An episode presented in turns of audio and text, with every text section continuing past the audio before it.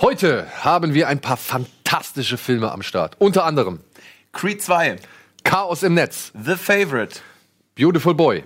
Und wir wollen mit einer Darstellerin aus einem echten Publikumshit sprechen. Ursula Werner ist nämlich heute zu Gast und natürlich werden wir auch ein paar Worte zu den Oscar-Nominierungen verlieren. Alles, alles, das alles. Jetzt hier gleich bei Kino Plus.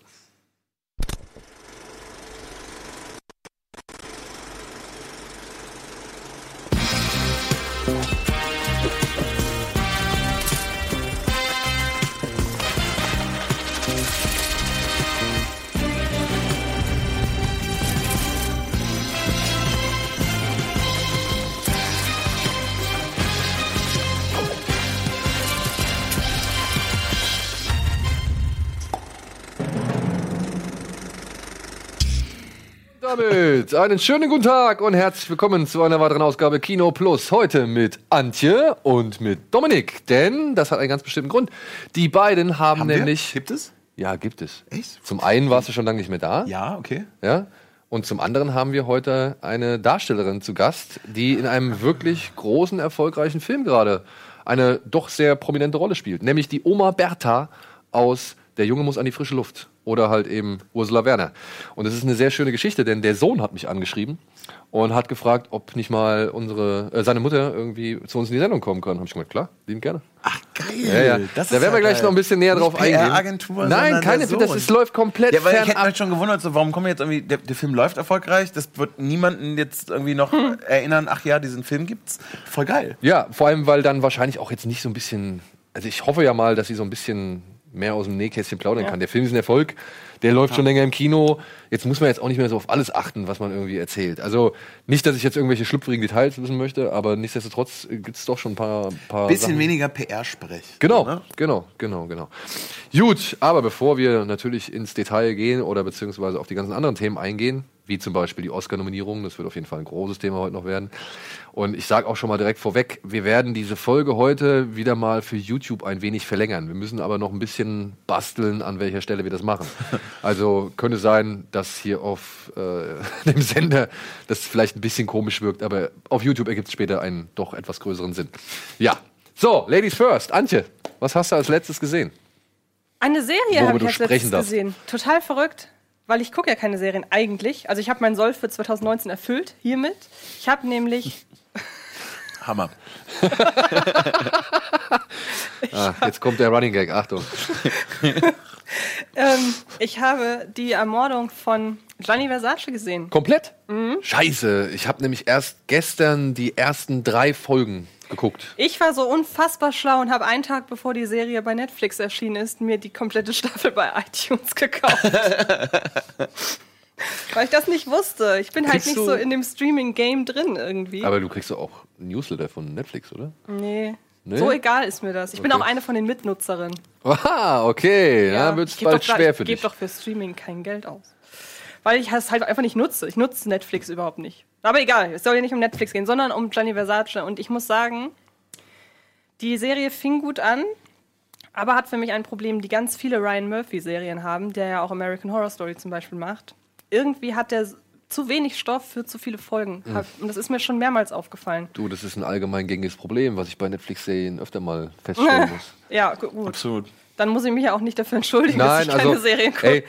das, das war, also ich will dich jetzt nicht wirklich lang unterbrechen, aber das war halt schon so damals, als die ersten Marvel-Serien aufgetreten Mhm. sind. Und da hatte so eine Daredevil ja schon 13 Folgen, glaube ich, oder die hatten ja alle irgendwie 13 Folgen. Und da habe ich mir auch schon immer gedacht, so, ey, das ist eigentlich zu Okay. viel. Ja, das hättest du auch in 10 Ich erzählen würde können. sogar so weit ausweiten, ich finde es mit sehr, sehr, sehr, sehr vielen Serien das Problem, dass Ja. du merkst, okay, ihr packt da jetzt noch, noch, noch mehr rein, damit es in irgendeiner Art und Weise ausgedehnt werden kann und naja. Vor allem, es gibt so, es, Entschuldigung, wenn ich jetzt Ja, mal- ist alles gut. Es gibt so gewisse Trends, die man halt auch mal so feststellt. Ne? Also irgendwie habe ich das Gefühl gehabt, so gerade die letzten neun Serien, die auf Netflix rausgekommen sind, ab irgendeiner Folge muss auf jeden Fall eine One-Shot-Folge kommen. Ja, oder beziehungsweise eine, eine Folge, die sehr von Plansequenzen lebt. So, das war bei, was ist nicht, Spuk in Hill House so. Bei Daredevil in der dritten Staffel gab es auch noch so eine One-Shot-Folge. Und wie gesagt, so diese, diese Spielereien, die packen sie jetzt immer wieder da rein. Und wenn sie eine Geschichte irgendwie, sag ich mal, eine ganze Zeit lang straight erzählen, irgendwann so kurz vor Ende, siebte, achte Folge, kommt nochmal so ein Rückblick. Ja. Der zeigt, was, was vorher war. Also der wirklich sehr weit zurückgeht und nochmal zeigt, was vorher war. Das ist auch so, ein, so, ein, so eine Erscheinung, die mir halt immer wieder vor Augen kommt. So, und jetzt überlasse ich dir das Feld. Schön. Ähm, genau, und das, was du sagst mit den Rückblenden, das wird dieser Serie leider sehr zum Verhängnis. Im Grunde kann man die ersten vier Folgen gucken und dann die neunte, weil alles dazwischen ist eigentlich egal. Erstmal finde ich es nämlich schwierig. Die Serie soll sich mit dem Mord an Gianni Versace ver- befassen, tut sie aber nicht. Sie befasst sich mit dem Mörder. Und über den weiß ich eigentlich schon nach der ersten Folge alles, nämlich, dass es ein Psychopath ist. Und dann bekomme ich immer nur noch mal wieder auf, aufs Brot geschmiert, warum das ein Psychopath ist. So in den ersten vier Folgen kommen da immer noch neue Sachen hinzu, weil dann, es war ja ein Serienkiller, dann wird so erklärt, was hinter den anderen Morden steckte, wie er dazu gekommen ist, dass er dann halt so Versace angefangen hat, so anzuhimmeln und so. Und wie er dann zu ihm als Opfer gekommen ist. Und dann springt er immer wieder, das macht er auch in den ersten Folgen schon, die Serie, springt die immer wieder zurück in so einer ganz komischen Struktur, wo man auch denkt, du beantwortest jetzt Fragen, die ich gar nicht hatte, so ungefähr. Und da, da muss ich dann auch zu mir selber sagen, das ist auch mehr oder weniger so ein bisschen der Grund, weshalb ich keine Serien gucke. Es ist einfach überhaupt nicht wirtschaftlich. Wenn man nach vier Folgen feststellt, die Serie ist doof, dann habe ich halt vier Folgen schon Zeit daran verschwendet. So, ich habe sie trotzdem zu Ende geguckt. Aber dadurch, dass halt eben meine, meiner Ansicht nach Folge 5 bis 8 eigentlich nur noch unterstreichen, was ich eh schon weiß, wird es auch so soapy. Da denke ich mir, jetzt ist eigentlich nur noch, es sind so total banale Konflikte, die dann aufgeklärt werden. Und wie gesagt, mich hat Gianni Versace gereizt. Mich hätte diese Welt der Mode gereizt. Ich habe ja auch schon vor ein paar Folgen mal diese Doku über Alexander McQueen vorgestellt. Der auch ernannt als das wird. letzte Mal hier war. Ja, Der auch genannt wird, ne? ge äh, ja einmal, weil es dann darum geht, ähm, Dass er seinen Biss grad- verloren hat oder dass so. er gerade so im Mittelpunkt steht und von Versace mehr erwartet wird. Und dann denke ich mir so, von neun Folgen würde man alle Szenen mit Versace zusammenrechnen, hätte man vielleicht eine. Und das ist mir zu wenig, wenn ich mir eine Serie angucke, weil Gianni Versace im, Ja. im Titel steht. Ich mag trotzdem zum Beispiel einige Staffeln von American Horror Story. Ich mag äh, zum Beispiel die erste, da sind so immer die so die halben, die halben Staffeln so gefühlt. Nee, die, die, die geraden. Zweite, die vierte, die sechste. Also ich mag an sich das schon so ein bisschen, deshalb bin ich dadurch auch mehr oder weniger dazu gekommen. Aber da war ich dann doch sehr enttäuscht. Und die erste Staffel von American Crime Story habe ich angefangen, war aber dieses typische nach 20 Minuten ausgemacht, weil entweder kriegt mich eine Serie nach 20 Minuten oder nicht. Das war O.J. Simpson. Das war O.J. Simpson. Aber ich habe gehört, die soll wesentlich besser sein. Also ich habe jetzt, wie gesagt, nur die ersten drei Folgen gesehen, aber wenn ich sie jetzt wirklich direkt mit den ersten drei Folgen von O.J. Simpson vergleiche, muss ich auch sagen, dass ich die O.J. Simpson-Serie deutlich besser finde. Okay. Ich fand schon den, den Anfang, die erste Folge von Gianni Versace, fand, war mir schon so ein bisschen zu pompös. Das war mir schon so ein bisschen dick aufgetragen, wenn, sie, wenn er da zu der Opernmusik ans Haus geht und dann noch am Strand steht und da ins Wasser brüllt. Mhm. Ja, wo ich und aber so. sage, das erwarte ich von einer Serie über einen Modezar. Da, das, da bin ich völlig mitgegangen. Oder zum Beispiel auch so, da war- da waren so kleine Beobachtungen drin, wenn sie da irgendwie, dann ist der, der Tatort, Tatort abgesperrt und dann sieht man da die Blutlache und dann geht da eine mit einem Foto hin, um das Foto in die Blutlache zu stellen. Da denke ich mir, ja, das ist schon sehr plump. Aber andererseits, wenn das so weitergeht, meinetwegen. Und dann werden da aber irgendwann total, dann werden da Soap-Sachen ausgetragen, irgendwie äh, Liebschaften und so, wo ich mir denke, ja, ey, aber Ja, dieses Soapige hatte ich tatsächlich auch das Gefühl schon so ein bisschen. Und zwar immer dann, wenn es halt wirklich um Familie Versace geht. Also Ja. wenn Donatella irgendwie zum, zum Einsatz kommt, also das Penelope, Penelope Cruz, Ja. ne? wenn sie da irgendwie zu sehen ist und dann so die Geschicke der Firma irgendwie versucht zu retten oder mit ihrem Bruder so rummacht, das, das war schon so ein bisschen.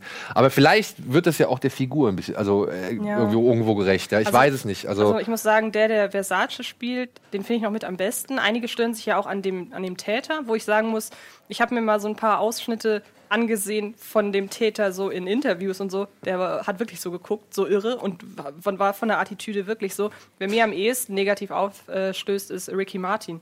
Ich finde, der spielt, also der spielt so theatralisch und so, so klischeehaft. Das ist nämlich- ist nämlich auch noch ein Punkt. Ich weiß, äh, Ryan Murphy ist, ist wohl homosexuell.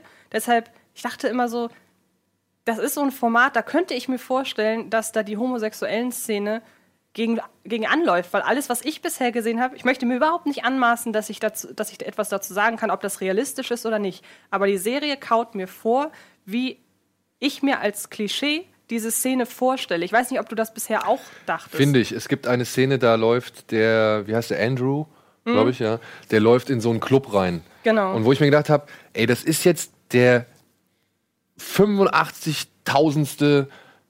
homosexuellen Club, den Mhm. wir irgendwie erleben und der wirklich genauso aussieht wie alle Genau. 84.000 davor. So, Genau. ja. Und es geht auch nicht nur dahin, es geht auch so weiter, so die ganze Art, wie sie miteinander interagieren, wo ich sage, aber gut, der, der Schöpfer ist selber in dieser Szene vielleicht. Deshalb würde ich da gar nicht so weit gehen zu sagen, ich darf es mir anmaßen, diese Kritik anzubringen, weil er kennt, Ja. es, er kennt sich da bestimmt besser aus und er wird es schon nicht umsonst gemacht haben. Und es gibt diesen Skandal, wo ich mir ihn hätte vorstellen können, dass es ihn gibt, gibt es auch nicht. Es gab keine Petition, dass diese Serie bitte eingestellt wird. Nur die Versaces selber haben ja gesagt, sie wollen sich davon distanzieren, weil sie sagen, das war nicht mit ihnen abgesprochen. Bisher frage ich mich, also bisher geht es ja kaum um die, bisher geht es ja hauptsächlich um den Täter. Also wenn jemand was dagegen sagen könnte, dann die Familie des Täters. Ja. Aber gut, nee, ich war da doch sehr enttäuscht, weil die erste Folge mir wirklich gut gefallen hat. Ich dachte, gut, das wird hier sehr pompös, das wird nicht, das wird meinetwegen auch plump, aber es hat so diese, diese Grandezza, die ich mir erhofft hatte. Und dafür wird es mir dann irgendwann zu plump und billig. Aber die letzte Folge ist nochmal ganz gut. Also mein Tipp: 1, 2, 3, 4, 9. Und alles, und alles dazwischen. Also ja neun Folgen. ja, das ist auch eine, so eine total Okay. komische Zahl irgendwie auch. Merkwürdig. Ja, gut. Donny, Ich habe tatsächlich auch eine Serie geguckt. Total, ja, me mega Man verrückt. kann sich auf nichts mehr verlassen weißt bei du, uns. nächste. Woche, nächste Woche habe ich bei der Binge und muss noch was erzählen. Ja, äh, ich habe die äh, endlich ähm, nachgeholt, die dritte Staffel von Broadchurch. Ich gucke ja nicht viele Serien, aber Broadchurch liebe ich einfach von vorne bis hinten. Und ähm, was jetzt auch dazu passt, dass heute ja The Favorite äh, vorgestellt wird, Olivia Colman, ähm, ist doch das erste Mal, also in der ersten Staffel, dass ich sie überhaupt wahrgenommen habe.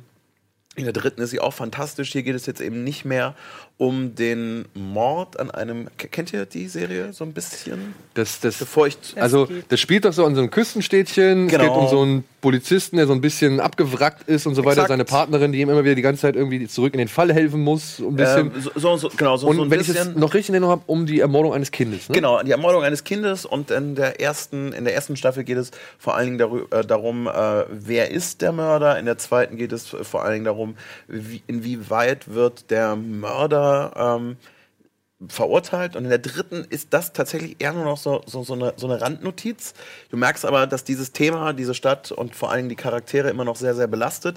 Dadurch, dass es eben ein kleines Dorf war und es eben auch sehr, sehr tief in Freundschaften verwickelt und ver verbunden war. In der dritten geht es aber mehr um eine äh, Vergewaltigung an eine Frau, die sich aber eben überhaupt nicht erinnern kann und es muss eben letztlich aufgedeckt werden, was natürlich in einem äh, kleinen Küstenort immer einen größeren Impact hat auf die Menschen, die da sind, als jetzt in der Großstadt, weil so blöd es klingt, wenn du jetzt mitten in Berlin sagst, ja, wurde jemand vergewaltigt, das ist halt, okay, vier Millionen Leute wohnen da, ist eine Großstadt, da hast du jetzt nicht deswegen irgendwie groß Angst in Berlin, also auch wenn es natürlich krass ist, aber ihr wisst hoffentlich, was ich meine, ich will es nicht, nicht runterspielen, sondern du hast natürlich nochmal einen anderen Bezug, weil du im Dorf kennen sich alle, äh, es hätte konkreter dir passieren können, weil es einfach da nicht viel gibt. Und naja. Die Auswahl ist nicht so groß. Die Auswahl ist nicht so groß und äh, ja, es ist, es ist einfach dadurch, dass du, dass du die Person auf jeden Fall schon mal gesehen hast äh, oder wahlweise befreundet bist oder in irgendeiner Art und Weise nimmt dich das auf jeden Fall mehr mit und das genau das erzählt die Serie auch wieder echt cool. Äh, acht Folgen, damit ist Broadchurch wohl ja angeblich auch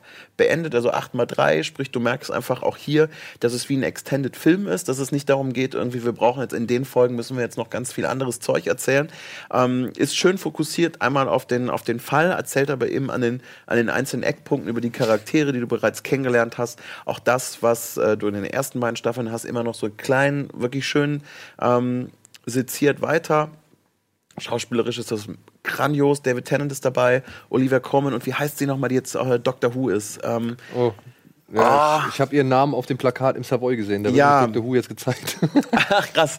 Ähm, auf jeden Fall, sie ist auch dabei. Also wirklich von vorne bis hinten fantastisch besetzt, tolle Dialoge. Und äh, ich liebe die Art und Weise, wie da die Kamera geführt wird. Du bist immer sehr nah bei den Figuren. Du hast wirklich das Gefühl, Teil in diesem Ort zu sein. Das Einzige, was ich immer ein bisschen schade finde, ist, dass es nur an vereinzelten Szenen du das Gefühl hast, dass wirklich mehr als 100 oder 50 Leute in diesem Ort wohnen. Äh, also du merkst immer wieder, dass an sehr vielen Ecken immer wieder die gleichen irgendwie ins Boot geworfen werden. Und dann gibt es eine Handvoll Szenen, bei denen du merkst, okay, das Dorf ist doch größer, als es in der Geschichte eigentlich immer gemacht wird, beziehungsweise du anhand der Szenerie, in der du dich bewegst, ähm, du es dir selber vorstellen kannst. Aber äh, nee, ist ganz großartig, sehr emotional. Und ich habe bei allen drei Staffeln sehr viel geweint. Und Okay. dritte in einem Stück weggeguckt. Äh, ich bin zum Glück geflogen, also ich war beim Fl Flugzeug und äh, habe es gehasst, dass ich einmal umsteigen musste, weil ich wirklich da mit dem, mit dem iPad fand, sage, ich muss doch jetzt wissen, wie es weitergeht. Ah, du hast die, die Neuseeland-Reise zum Bingen benutzt, ne? Exakt, weil ich dachte, okay, äh, Filme gucken, ich kenne so zwei, drei, äh, mach mal was anderes. Ja, das ist. Jetzt kommt wieder das Luxusproblem. Ne? Absolut, First absolut. Problems. Ne? Dann steigst du irgendwie für so eine Auslandsreise ins Flugzeug und guckst ins Entertainment Center und denkst dir so, Scheiße. Ich habe schon mal überlegt, ob ich dann einfach so durch den Flieger laufe. Guck den nicht, der ist scheiße. Ey, das denke ich mir jedes Mal. Das denke ich mir jedes. Mal. Ich gehe auf die Toilette oder hol mir was zu trinken und so. Und dann, und dann wirklich, ich schiel jedes Mal auf die Bildschirme, was sich die Leute angucken und denke mir jedes Mal, nee, komm. Exakt. Oder wenigstens sagen, ich schick die Kollegin vorbei, sie bringt dir gleich Schnaps. das wird ja besser. Ist vielleicht nicht dein Film. Ja. Oh nee, den musst du auf der großen Leinwand spielen. Ich Ja. habe mal auf einem Weg in der, in der Bahn von Berlin nach Hamburg, oder nee, muss noch länger gewesen sein, Köln nach Hamburg, habe ich mal, damals habe ich äh, Supernatural geguckt, und da saß neben mir einer, der hat es auch geguckt. Und dann haben wir so geguckt, wo jeweils, wo jeweils der andere ist. Und dann mussten wir uns umsetzen, damit wir den anderen nicht spoilern. Das war sehr, sehr witzig. Aber so kommt man auch Immerhin. netterweise, so kommt man auch netterweise irgendwann mal ins Gespräch. Ich habe verrückterweise sogar zwei Filme gesehen. Waren es zwei oder einer, der bei uns noch nicht in der Pressevorführung lief, aber sogar die deutsche Version schon äh, im, Flieger war. Ja? Was denn? White Boy Rick. Ah. Ja gut, der kommt gesehen. aber ja auch demnächst ins Kino. Ah, jetzt ist, ist, Hast, die du, Zeit hast schon du den dann im Flugzeug gesehen? Ich habe den dann endlich im Flugzeug gesehen, habe mich dann gefreut, weil in Köln gibt es immer nur eine Pressevorführung. Ha, habe ich schon gesehen. Wie fandest du Äh, ich fand ihn, fand ihn sehr, sehr solide mit ein paar kleinen Schwächen, aber geil gespielt und äh, coole, coole Szenerie. Es hat hinten raus, denkst du dir, okay, jetzt findet, finden, finden die sich schon irgendwie. Also das Mitleid mit ihm ist dann irgendwie doch. exakt. Hast du den gesehen? Genau Noch so nicht, ist weil Das, die PV okay, Genau dann so ist ohne. Die genau, die PV kommt. ich weiß. Der Regisseur findet seinen eigenen Hauptdarsteller ein bisschen zu gut. Äh, ja, genau. Und ich, für mich war es da der Punkt, dass du dann schon feststellen musst, naja, er ist, wir machen es ganz kurz, er ist zu Unrecht da reingeraten, oder? Aber wenn du es freiwillig verlängerst, bist du halt dann irgendwann schuld. Ja, Hammer Zusammenfassung. Hammer. Ja gut, ähm, gut gemacht. was habe ich denn noch gesehen? Ich habe äh, mir gestern, gestern noch, habe ich mir aufgrund eines Artikels, den ich mir vor einiger Zeit durchgelesen habe, auf Netflix The Last Laugh angeguckt mit Chevy Chase und Richard Dreyfuss. Okay. Ähm, weil ich habe vor einiger Zeit einen Artikel gelesen darüber, was Chevy Chase eigentlich doch tatsächlich für ein richtiges Arschloch ist. Ja, und wer alles schon irgendwie mit Beef mit ihm gehabt hat und von der Prügelei mit Bill Murray bei Saturday Night Live in der Umkleidekabine bis hin zu allen möglichen anderen Community und so weiter Geschichten, wo er halt wirklich einfach die Leute nur zur Weißglut getrieben hat. Das lässt, geht alles, ich leite lässt den- alles in mir einstürzen. Ich leite den einen Artikel mal gerne weiter, weil es ist schon Okay. sehr, sehr interessant. Vor allem, weil der Artikel halt fortgeführt wird. Der ist noch nicht zu Ende. Geil. Ach, geil. Die sammeln halt die ganze Zeit irgendwelche Oh Anekdoten nein. und packen sie immer wieder da rein. Also nicht, dass ich Chevy Chase jetzt irgendwie toll finde, aber er ist halt Teil von Community, was du gerade gesagt hast. Und für mich gibt es keine bessere Serie als diese. Deshalb alles, was in die Richtung geht, ich kann mir noch nicht mal Behind-the-Scenes-Material von Community angucken, weil dann bekomme ich ja vor Augen geführt, dass das nur eine Serie ist. Überraschend. Das ist doch Für mich ist Realität. das das reale Leben. Ja, also in Last Laugh, da geht es darum, dass ein ähm, Manager für Comedians, der sehr alt ist, jetzt mittlerweile erkennen muss, okay, es bringt nichts mehr hier allein zu wohnen und so weiter. Und er lässt sich dann von seiner Nichte, äh, von seiner Enkelin, glaube ich, dazu überreden, in so eine Resido Res- Seniorenresidenz zu ziehen.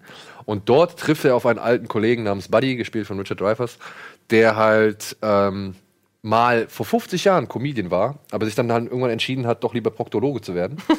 Und jetzt von, von Chevy Chase dazu überredet wird, nochmal auf Tour zu gehen. Und das ist halt so ein, ja, so ein Seniorenticket für zwei, habe ich es genannt. Ja, weißt du, weil die beiden Jungs gehen halt auf Tour und klappern halt so die ganzen kleinen Läden ab und er steht halt auf der Bühne und kriegt nochmal so einen zweiten, dritten, vierten Frühling irgendwie aufgrund der Tatsache, dass er jetzt doch wieder das machen darf, was er halt vor einigen Jahren aufgegeben hat, zugunsten der Familie und so weiter und so fort. Und ey, das ist ein netter, Herz, Herzkino. netter, kleiner, wirklich Film. Der hat manche Momente, da sind ein paar wirklich schöne Gags dabei.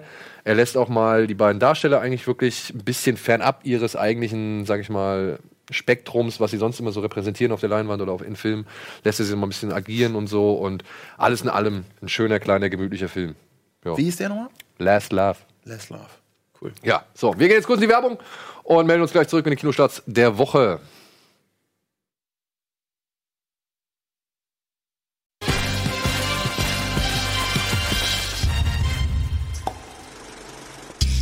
So, während die beiden noch ihre Running Gags hier austauschen, machen wir doch einfach weiter mit den Kinostarts der Woche. Willkommen bei Kino Plus. Meine Herren. Tut mir leid.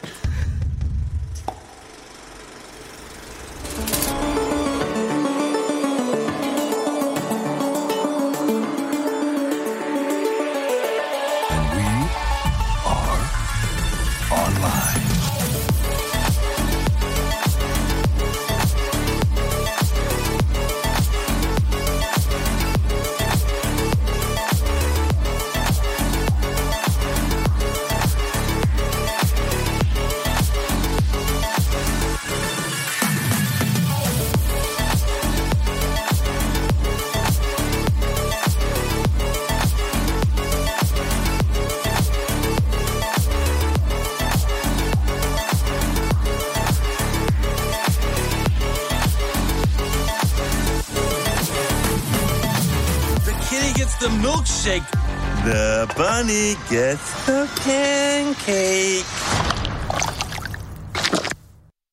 Szene Ja, auf, mega aufgehoben. geil. Oh, scheiße. Kacke.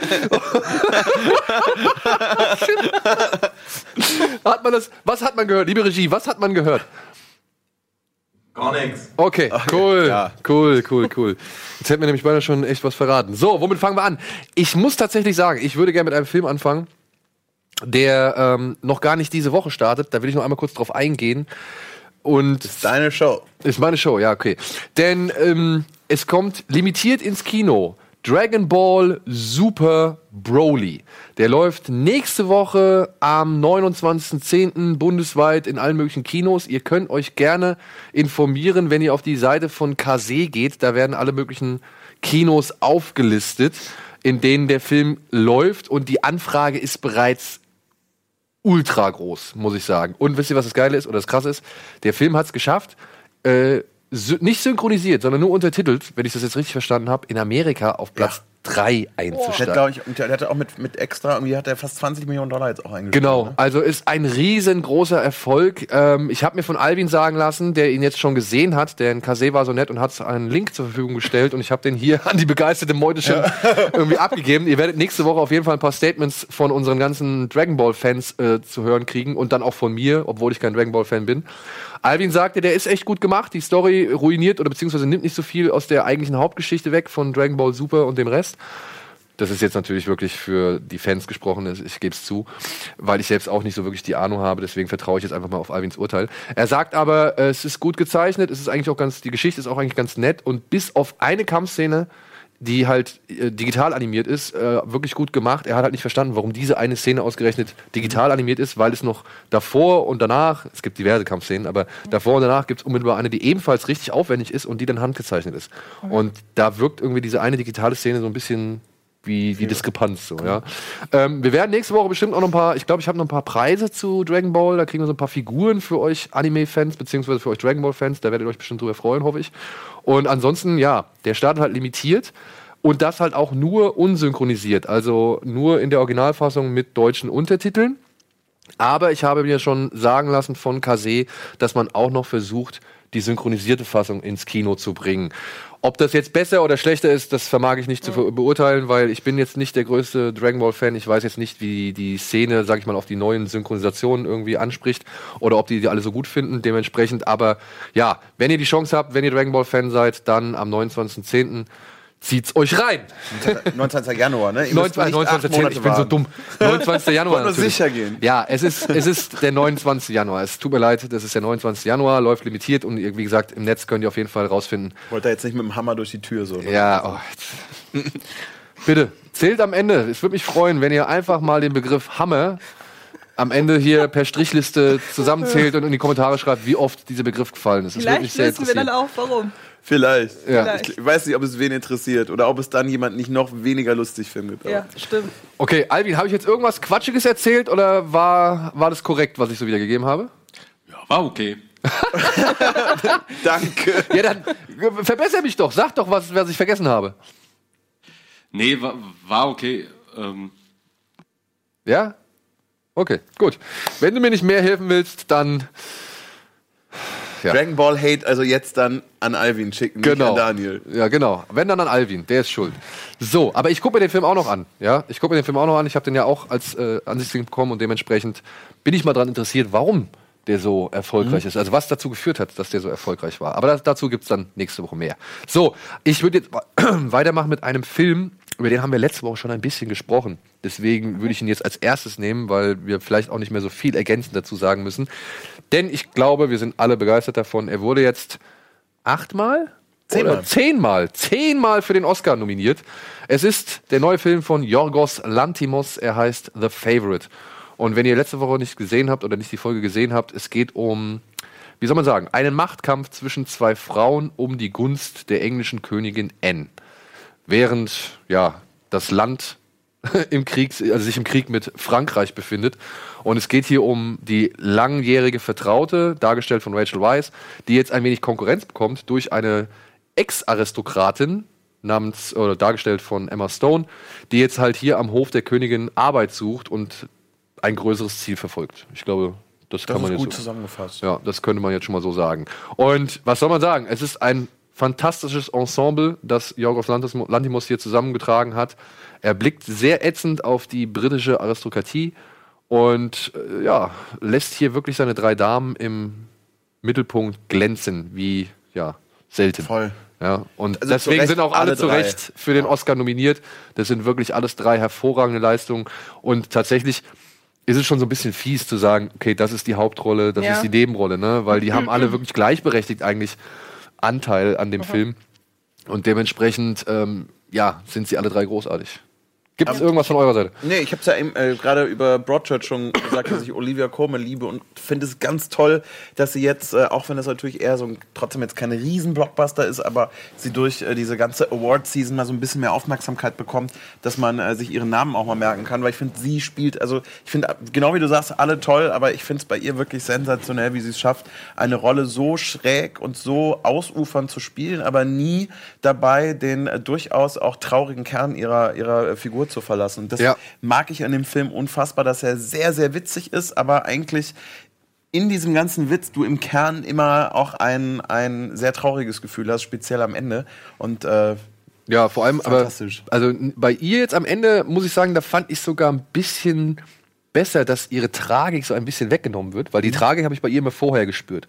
Weißt du, egal wie überzeichnet und überdreht Olivia Colman ist, das, was du sagst, sie behält sich so eine Restmenschenwürde irgendwie oder beziehungsweise sie gibt der Figur halt irgendwie so eine restliche menschliche Würde. Und die scheint halt vorher immer so stark durch und am Ende war es halt irgendwie so ein bisschen, wo ich gedacht habe, ah ja geil, endlich bist du mal jetzt in einem anderen Licht zu sehen.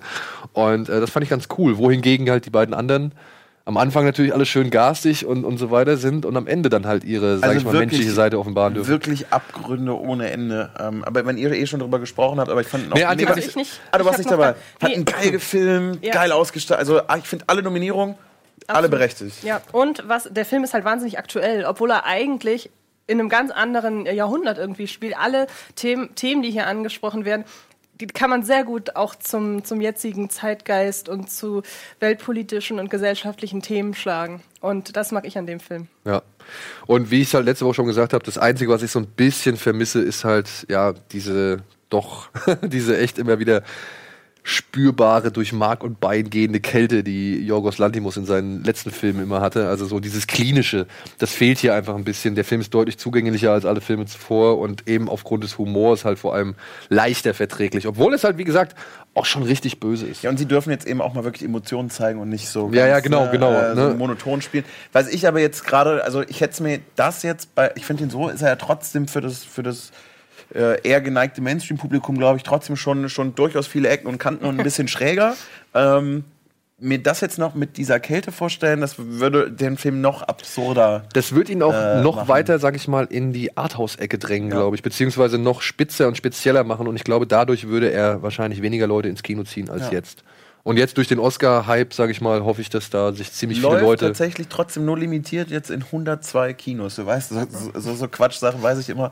Ähm, Ist das limitiert in 102 Kinos? Also 102 Kino zählt zwar schon jetzt als breiter Start, wenn du aber überlegst, dass äh, Chaos im Netz in 600 läuft und Creed 2 in 350, weißt du, dass es jetzt nicht in einem, äh, wahrscheinlich nicht in einem Multiplex laufen wird, so, oder beziehungsweise wenn in den sehr anspruchsvollen Multiplexen, aber eher schon in den Arthouse- und Programmkinos. Ja. Aber wo du es jetzt schon angesprochen hast, also The Favorite von uns dreien, auf jeden Fall eine absolute Ja. Empfehlung.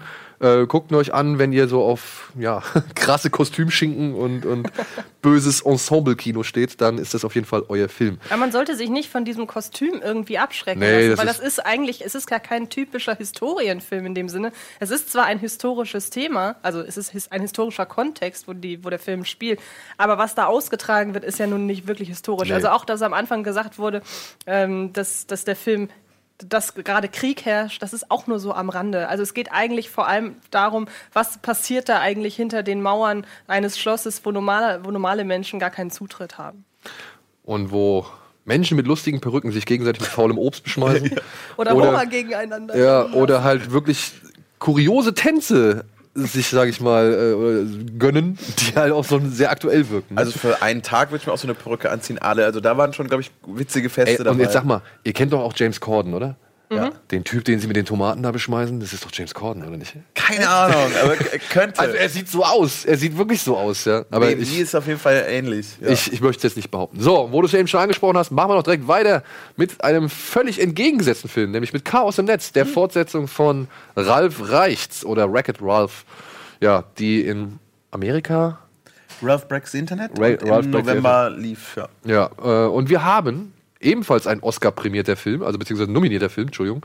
Äh, er ist in der Sparte Animationsfilm nominiert worden und wir haben einen, der Synchronsprecher aus diesem Film hier gerade anwesend. Dominik hat nämlich äh, eine Anzeigentafel in diesem Film gesprochen. Ein Pop-Up-Fenster. Ein Pop-Up-Fenster. Ein Pop-Up-Fenster. ja. Worum geht's? Komm, erzähl, worum geht's. Also ganz kurz. Es, äh, es geht darum, dass Vanellope äh, es langweilt sich so ein bisschen in ihrem, in ihrem Spiel und ähm, Ralf möchte deswegen ihr eine neue Strecke in einer real existierenden Strecke basteln. Während gespielt wird, wird aber leider das äh, Lenkrad abgerissen und äh, somit müsste ihr Spielautomat entsorgt werden. Das wäre natürlich schade, weil ihr Zuhause damit wegfallen würde. Glücklicherweise baut aber der Herr äh, nun äh, Wi-Fi ein, sodass es das Internet gibt und sie machen sich auf in die große Welt des Internets, um ein äh, neues Lenkrad zu kaufen, um ihr Zuhause zu retten. Und dabei gibt es viele verrückte Abenteuer und gleichzeitig eben auch äh, die Feststellung, dass es mehr gibt als zu Hause. Ja. Und dass nichts so wichtig ist wie die Freundschaft. Ja? Ja, ja das, kann man, das, kann man noch, das kann man noch im Pressetext noch hinten dran fügen. Voll. Aber ein, ähm, ja, ich fand den, fand den, das, das spreche ich jetzt nicht als Pop-Up-Fenster, der den Film toll finden muss. Leute, ich habe zwei Sätze gesprochen, ne? also alles gut. Das ist schon königliche Leistung, aber äh, ich fand den wirklich, wirklich, wirklich charmant und eine coole neue Welt und das Internet äh, echt kreativ und spannend dargestellt. Ja, Nicht? Mm, Ja, also ich muss sagen, ich finde ihn tatsächlich ein bisschen besser als den ersten Film. Der erste war mir dann irgendwann am Ende nur noch so Prinzessinnenabenteuer und zu sehr, also noch zu kindlich. Ja. Der zweite geht ein bisschen erwachsener mit seinen Sachen um, aber auch hier muss ich sagen, limitieren die Macher sich wieder ein bisschen selbst in den Sachen, die sie irgendwie zeigen könnten und in ihrer Kreativität. Es gibt eine Szene, in der Vanellope auf der Seite von Disney in einen Raum kommt, wo alle Disney-Prinzessinnen sind. Und die Szene ist wirklich toll. Die ist wirklich großartig. Die steckt voller Humor, die steckt voller irgendwie netter Ideen, voller Selbstreflexion und so weiter. Davon hätte ich mir einfach gern ein bisschen mehr gewünscht. So, ja, ich meine, am Ende des Tages muss man sagen, ist der Film eher für eine jüngere Zielgruppe gedacht. Was man ja auch anhand, sage ich mal, des ähm, dargestellten Internets irgendwie dann sieht, ne? Weil, äh, sagen wir es mal so, das Internet wird hier halt nicht in seiner ganzen Breite irgendwie ausge Nee. erzählt so. Da- Nur leider muss ich sagen, ein Disney-Film mit als Sequel von Ralf Reichts habe ich jetzt auch nicht erwartet, dass wir durch äh, Pornoseiten und äh, Darknet und so Aber man- beispielsweise. ja, laufen. aber das Darknet ist schon, ist schon sehr hell. Ja. Natürlich ist es da sehr hell. Es wird, es wird, es wird, es wird angedeutet. sehr einfach. Na, ja, abs absolut, absolut. Aber äh, genau wie du sagst, ist es natürlich dann auch für die jüngere Zielgruppe, beziehungsweise für die ältere Zielgruppe, finde ich es aber genug äh, angestreift und auch noch der pädagogische äh, Wert. Auch das fand ich eigentlich ganz witzig äh, mit dieser äh, Geh nicht in die Kommentare äh, äh, Sektion. Und also ich fand eben also ich hatte kein Problem mit, dass, dass der doch äh, kindlicher äh, ist. Ich mag das ja eigentlich und fand, da waren einfach viele schöne Ideen dabei. Auch zum Ja. Beispiel die Figur mit äh, dem Algorithmus, äh, die, die fand ich super und einfach für, für Leute, die im Internet unterwegs sind und wegen des Algorithmus manchmal auch leiden, äh, schön herrlich wie wie willkürlich äh, diese Figur ist. Also ich hatte, hatte Spaß, ich hatte eher hinten raus tatsächlich dann so ein bisschen, ja, jetzt ist, muss Ja, ja. Welt wieder irgendwie eingefangen werden und das, was du eben als letzten Satz gesagt hast, genau, die Freundschaft und Co., das kommt dann schon, schon, schon sehr viel mit Zucker. Ja. Aber vorher habe ich anderthalb Stunden echt, also viel gelacht. Wir haben jetzt auch in einem großen Saal mit vielen Leuten mal geguckt und äh, du merkst, dass diese Prinzessin-Szene ist das Highlight, aber auch sonst funktioniert er ganz gut. ja, es gibt ja immer wieder gute Gags. Also wirklich ein paar Sachen. Ich bin so zwischen euch beiden irgendwie. Also zum Beispiel, dass du ausgerechnet sagst, dass hinten raus, dass dir das da zu zuckrig und so wurde, finde ich eben gar nicht. Ich finde das Ende in diesem Film, finde ich sehr erwachsen für einen Disney-Film. Es ist ja kein allumfassendes Happy End. Am Ende sind zwar alle glücklich, das ist jetzt kein Spoiler, weil es ist immer noch ein Disney-Film, aber die Art und Weise, wie sie zu ihrem Glück kommen, die finde ich total unkonventionell für einen, für einen Disney-Film. Die, äh, da gebe ich dir auch recht. da würde ich sagen, da würde ich sogar die ehesten Vergleiche mit, mit dem dritten Cast ziehen. Da fand ich nämlich auch das Ende überraschend, sag ich mal, Reif. reif, ja, reif so, ne? Hab ich vergessen. Ja, ist auch nicht schlimm. Also, Cars, scheiße. was, Cast ist scheiße? Nein, Cars, ich hab's einfach komplett vergessen. Aber der Film hat mir jetzt nicht so viel. Aber krass, ich kann mich nicht mehr daran erinnern, wie Cars 3 ausgegangen ist. Ja, ähnlich wie, wie Ralf äh, Genau. Breaks the Internet. Also wirklich, also wirklich, das ist wirklich, das war so ein, beide Parteien waren sich einer Meinung, dass es genau So sein so soll. sein soll, wie es ist. Und das fand man, oder das ist nicht so ganz so zuckrig wie in gewissen anderen Disney oder in vielen anderen Disney-Filmen. Genau, und ansonsten, ich fand äh, viele Szenen wirklich, wirk- wirklich gut. Nicht nur die Prinzessinnen-Szene, ich glaube, mein Highlight ist mir sogar mehr noch die Musical-Szene. Das Oh war- ja, die ist auch Weil ich fantastisch. finde, es ist so ein Clash aus La La Land und äh, Mad Max. So von der Stilistik und vom Aufbau und von der Inszenierung her. Also wer mal sehen will, was passiert, wenn La La Land auf Netflix trifft, der sollte sich Ralf Reichts 2 anschauen. Beziehungsweise Chaos im Netz. Ähm, und ansonsten, ja, ich finde dieses weichgespülte Internet-Ding, das ist immer noch eine Milliarde Mal besser als bei Emoji Movie. Ja, Ähm, trotzdem hat es so ein bisschen was von Best of Internet und das ist dann natürlich durchaus gefällig für die äh, Zielgruppe, sag ich mal. Aber gleichzeitig denke ich mir auch, ich weiß nicht, ob man in dem Film dann unbedingt auf eine Pornoseite hätte gehen müssen. Andererseits, es gibt ja dieses Pop-up-Fenster, wo gesagt wird, ja, Wo- das bin nicht ich, aber äh, nee, wo, wo dein Kollege irgendwie was sagt. Kesse? Hausfrauen suchen ein Zuhause. Genau, wo ich auch schon wieder sagen muss, das ist ja fast ein Zugeständnis daran zu sagen, ja, es gibt auch Internetseiten, wo man jetzt vielleicht nicht näher drauf eingehen muss.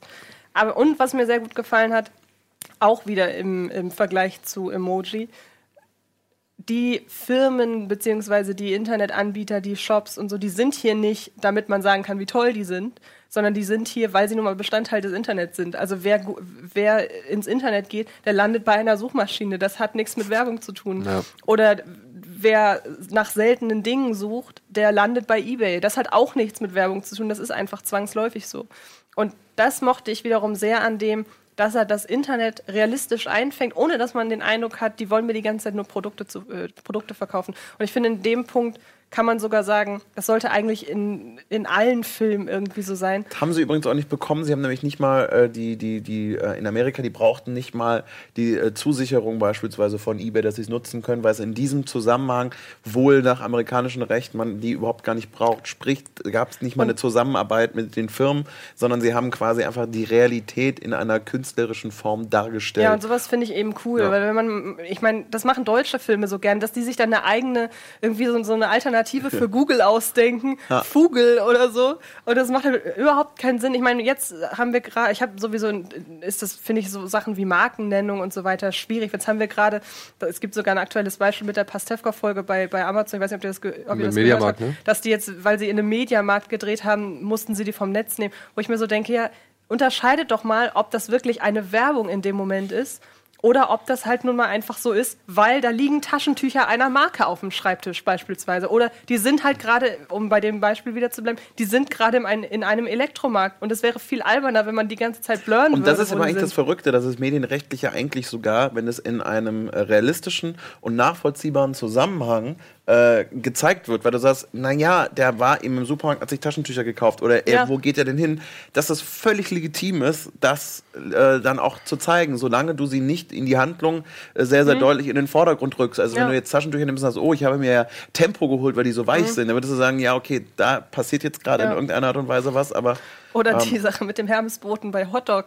Ich habe hier ein Paket von dem Hermes von, Hermes für Sie, damit das Paket auch immer rechtzeitig ankommt oder irgendwie sowas ja, ganz ja, komisches. so, das ist natürlich, ja, und das ist natürlich total Oder bei. Fuck You Goethe 3, das Mediamarkt-Video am Anfang im Arbeitsamt. Oder von VW. Oder von McDonalds. Ja. Oder von Air Berlin. oder von Orangina. Hör mal auf. Ja, also da ist, da ist Chaos im Netz auf jeden Fall deutlich weniger werbelastig als zum Beispiel ein Emoji-Movie, über den wir am besten gar Es nicht ist der reden. beste Streamingdienst von allen. Du musst da unbedingt hin. Ja, Chaos im Netz, Familienkino par excellence. Äh, wer den ersten mochte, wird auch den zweiten mögen. Und wer sich halt irgendwie auf Animationsfilme einlassen kann, sollte damit kein Problem haben. So, kommen wir zum richtigen Downer.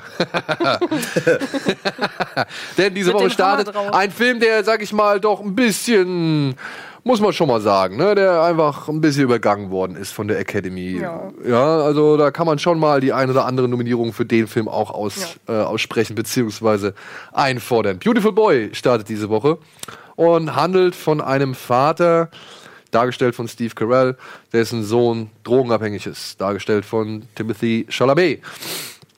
Und ja, wie jetzt nun, wie es halt eben zu dieser, wie soll man sagen, wie die Sucht verstärkt wurde und wie der Vater versucht, irgendwie sein Menschenmöglichstes zu tun, um seinen Sohn aus dieser Sucht rauszukriegen.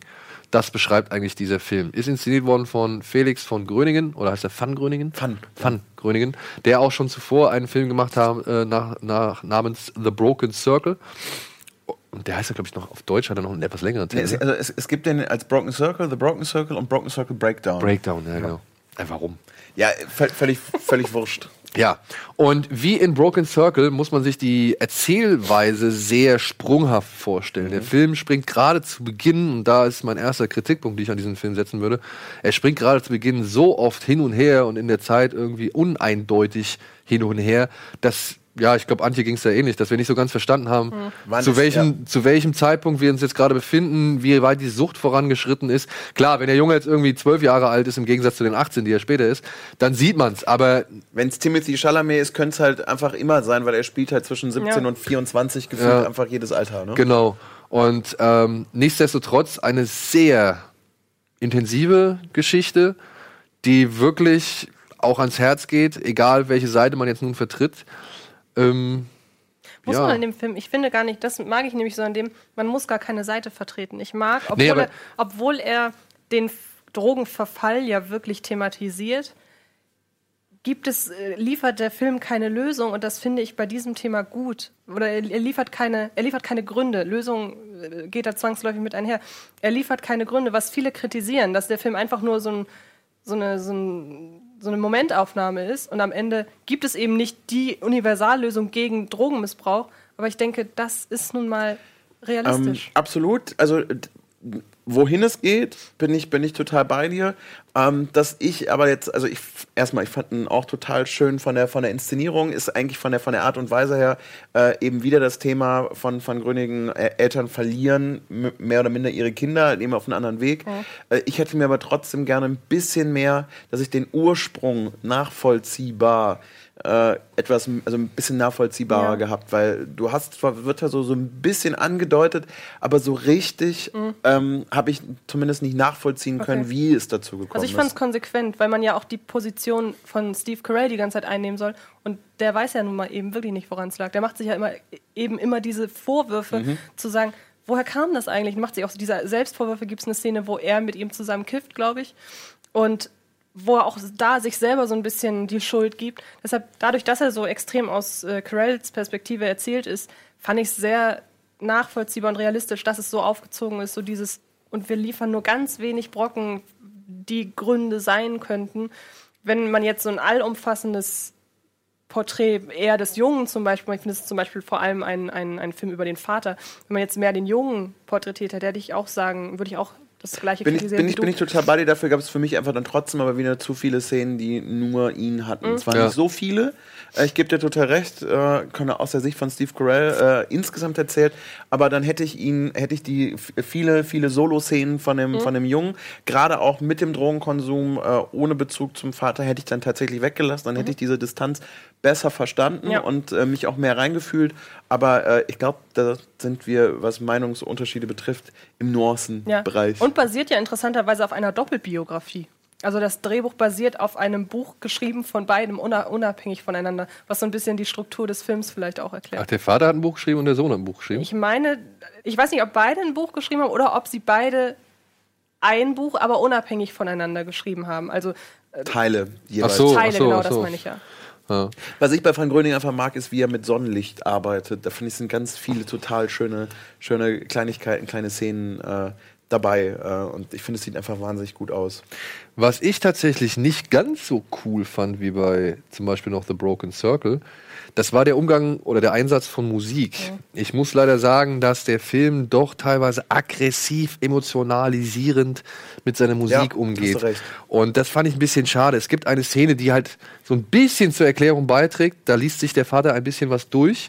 Und da fand ich es schon so, das ist mir das erste Mal aufgefallen, wo ich gedacht habe, warum machst du das jetzt? Der Vater sitzt da und liest etwas, was so ein bisschen für ihn, sag ich mal, ja, wie soll man sagen, so ein bisschen Erkenntnis vielleicht auch liefert. Aber dann kommt da die ganze Zeit so ein ähm, ähm, ja, wo ich mir gedacht habe, ey, ich habe verstanden, dass die Szene jetzt gerade wichtig ist für ihn, ja, dass er jetzt wirklich immer ein bisschen mehr durchblickt als sonst. Aber warum musst du mir das jetzt so, aber wirklich, aber auch wirklich auffällig irgendwie musikalisch noch irgendwie Ja, das, unterstützen? also würdest du wirklich die, die Musik Ja, die ist halt wirklich mit dem Dampfhammer. Hammer, ja, mit, mit dem Hammer. Ich wollte es jetzt eigentlich, ich stelle gerade fest, so fuck, da kommt das Wort wieder. Aber da wird es halt wirklich eingedrescht. Wichtiger Moment, Ja. wichtiger Moment, Ja. wichtiger Moment. Wobei Oder noch- halt gefühlvoller Moment, gefühlvoller ja. Moment, gefühlvoller Moment. Wobei noch schlimmer als beim Score finde ich es mit den Songs, die Ja, sie ja. verwenden. Ja. Also den Score fand ich, finde ich gerade noch so auf der Grenze. Also zum Beispiel die Szene, die du gerade beschrieben hast, die fand ich so in der Art, fand ich sie noch okay. Da wussten wir aber auch noch nicht, was wirklich kommt. Genau, das war ja eine frühe Szene. Genau, das war eine frühe Und Szene. wenn das jetzt, äh, da denkt man so, ja gut, jetzt wird die Musik hier ein bisschen äh, doller. Ja mein Gott, wenn das sonst nicht so schlimm ist, dann meinetwegen. Ist ja nun mal wirklich auch eine wichtige Szene Ja. einfach. Aber es wurde ja bei der Verwendung der Songs leider noch äh, schlimmer, muss man fast sagen. Eben. Und das, also wie gesagt, ich fand den Einsatz von Musik einfach ein bisschen zu aggressiv, ein bisschen zu sehr, ja, in, in, forciert in eine Richtung oder in, den, in die entsprechenden Richtungen, die der Regisseur wahrscheinlich dann abzielen wollte. Deswegen hat er mich nicht ganz so gekriegt, muss ich sagen, wie Ben is Back. Den fand ich dann tatsächlich etwas besser. Exakt, bin ich bei dir. Den fand ich ein bisschen besser, aber das ist so ein bisschen auch, ja, da vergleiche ich jetzt, keine Ahnung, ein Ferrari mit einem Lamborghini so, ja. Also wirklich, das sind beides verdammt schnelle Autos oder sehen verdammt schön aus und ähm, das ist auch hier so. Es sind zwei verdammt gute Filme, die sind alle jeweils toll gespielt. Gott, da haben wir noch gar nicht drüber gesprochen. Das ist ja wirklich mega geil gespielt. Also Ja, ja. Fantastisch, wirklich. Also wirklich beide, also sowohl Tim- Timothy Chalamet als auch Steve Carell. Man kann jetzt vielleicht sagen, okay, die Frauenfiguren kommen ein bisschen zu kurz in dem Film, also in, in, in Beautiful Das Boy. Umfeld kommt einfach. Ja, das Umfeld kurz. kommt ein bisschen zu kurz, aber nichtsdestotrotz, das ist ein Film und nochmal kurz, was ich sagen wollte, nicht, dass man sich entscheiden sollte für eine Seite, Mhm. ob man jetzt, sondern ich glaube, bei dem Film ist es so, welche Seite man persönlich einfach von Ja. Mhm. welcher man mehr angesprochen wird. Bei mir war es halt die Vaterseite natürlich, aber ich kann mir vorstellen, dass ziemlich viele Leute auch halt eben sich äh, auf, auf Ja. äh, von, von Timothy Chalamet halt einfach deutlich äh, sich mehr äh, äh, investieren in diese Mhm. Figur so, ja. Und dementsprechend ähm, kann man da auch nicht so sagen, wer ist der Bessere oder sonst Nee, irgendwas. klar. Toll gespielt, toll inszeniert. Wie gesagt, Musik muss jeder für sich selbst entscheiden, aber ist auf jeden Fall ein sehenswerter Film. Es ist halt nur alles andere als Wohlfühlkino. Ne? Ja. Da müsst ihr euch halt wirklich drauf einstellen. Antje ist in ihren Tränen nach Hause geschwommen Ja. und hat die letzten 15 Minuten gar nicht wirklich erkannt. Nein. Weil es war wirklich geil. Also, so habe ich sie noch nie schluchzen und, und, und bibbern und sonst irgendwas hören. Es war Äh, aber auch wahnsinnig traurig einfach. Ja, ey, du kannst das kann, kannst du gleich alles zurückgeben, wenn wir nach der Werbung über den letzten Film sprechen. Was heißt das? Wir brauchen doch nichts zurückgehen. Ich finde das auch, ist halt auch mal okay. Na, ich finde ich finde es auch super spannend, mich mit Leuten über Filme zu unterhalten, darüber, wann sie bei einem Film weinen. Weil ich bin jemand, ich, ich kann das überhaupt nicht einschätzen, wann mich etwas zu weinen bringt. Ich habe zum Beispiel, das ist mein Lieblingsbeispiel, ich habe am Ende von Conjuring 2 geweint.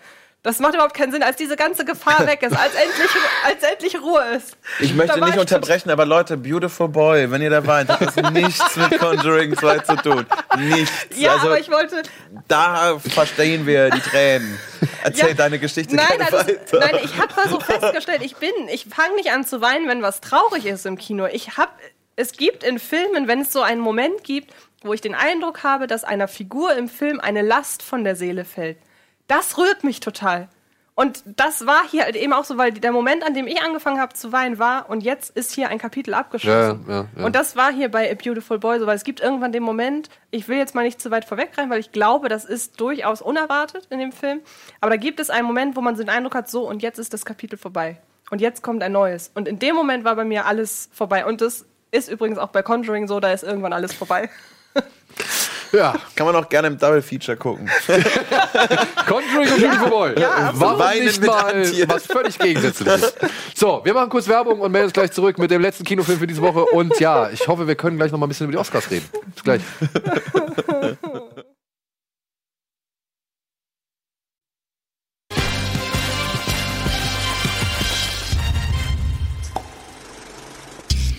Hey, willkommen zurück zu Kino Plus. Und du empfehl. Ey. Willkommen. Ich war gerade. Das Ich war, diskutieren wir jetzt vor der Kamera aus. du sollst meiner Frau nicht so viele. Äh, Ein, sie hat ein- mich gefragt. Ja, ich weiß. Was, aber was, was war, war denn der andere Film? Äh, Ich, sie, ich hatte gepostet, äh, getwittert, dass ich, wie heißt der, They Came Together gesehen habe. Und ähm, das sind so Trailer auf einer Blu-ray entdeckt und sofort den, den, dann, dann den Film runtergeladen. Daraufhin hat mich Daniels Frau, ich habe nichts getan, daraufhin hat mich Daniels Frau angeschrieben, wo ich den denn gefunden habe. Und dann, ich hatte den bei Amazon Prime gefunden. Ja, das war's. Also, länger ist die Geschichte gar nicht. Ich habe überhaupt nichts Okay, sie gemacht. enttäuscht mich Soll auch. ich ihr sagen? Ab sofort, okay, wenn sie mich nochmal was fragt. Nein, ja, aber jetzt sorry, kommst darf du mir mit den nächsten Tipps hier so, ne? Was, was, was, äh, was Einen. Einen. Ja, ja, ja. Einen. Du, du sneakst dich ins Hause Schröckert rein. Das Ja. kann nicht sein. Er hat das sagen, was geguckt wird. Aber an dieser Stelle können wir beide eigentlich mal kurz äh, Daumen hoch hier machen für SMS für dich. Großartiger Daumen hoch. Film, fantastischer Dreimal Film. Daumen hoch sogar. Du hast ihn auch gesehen. Neun. Ich bin einfach solidarisch.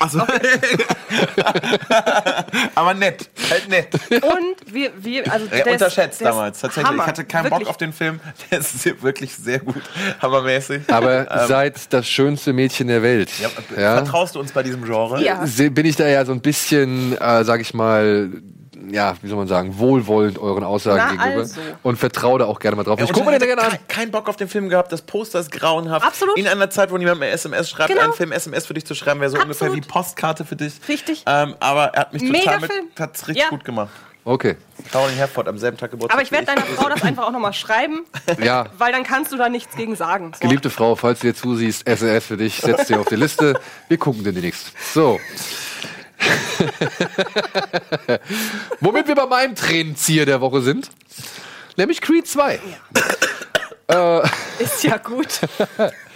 Die Fortsetzung des ja, reanimierten Rocky-Franchises aus dem Jahr 2015 handelt jetzt davon, dass Adonis Creed inzwischen sich zum Weltmeister hochgeboxt hat und dann plötzlich vor einem ganz, ja, wie soll man sagen, kuriosen und gefährlichen Herausforderer steht. Denn Victor Drago, der Sohn von Ivan Drago, der seinen Vater einst im Ring getötet hat, ja, fordert Creed zum Kampf heraus. Und weder seine große Liebe Bianca noch sein Mentor Rocky sind wirklich davon überzeugt, dass er diesen Kampf annehmen sollte.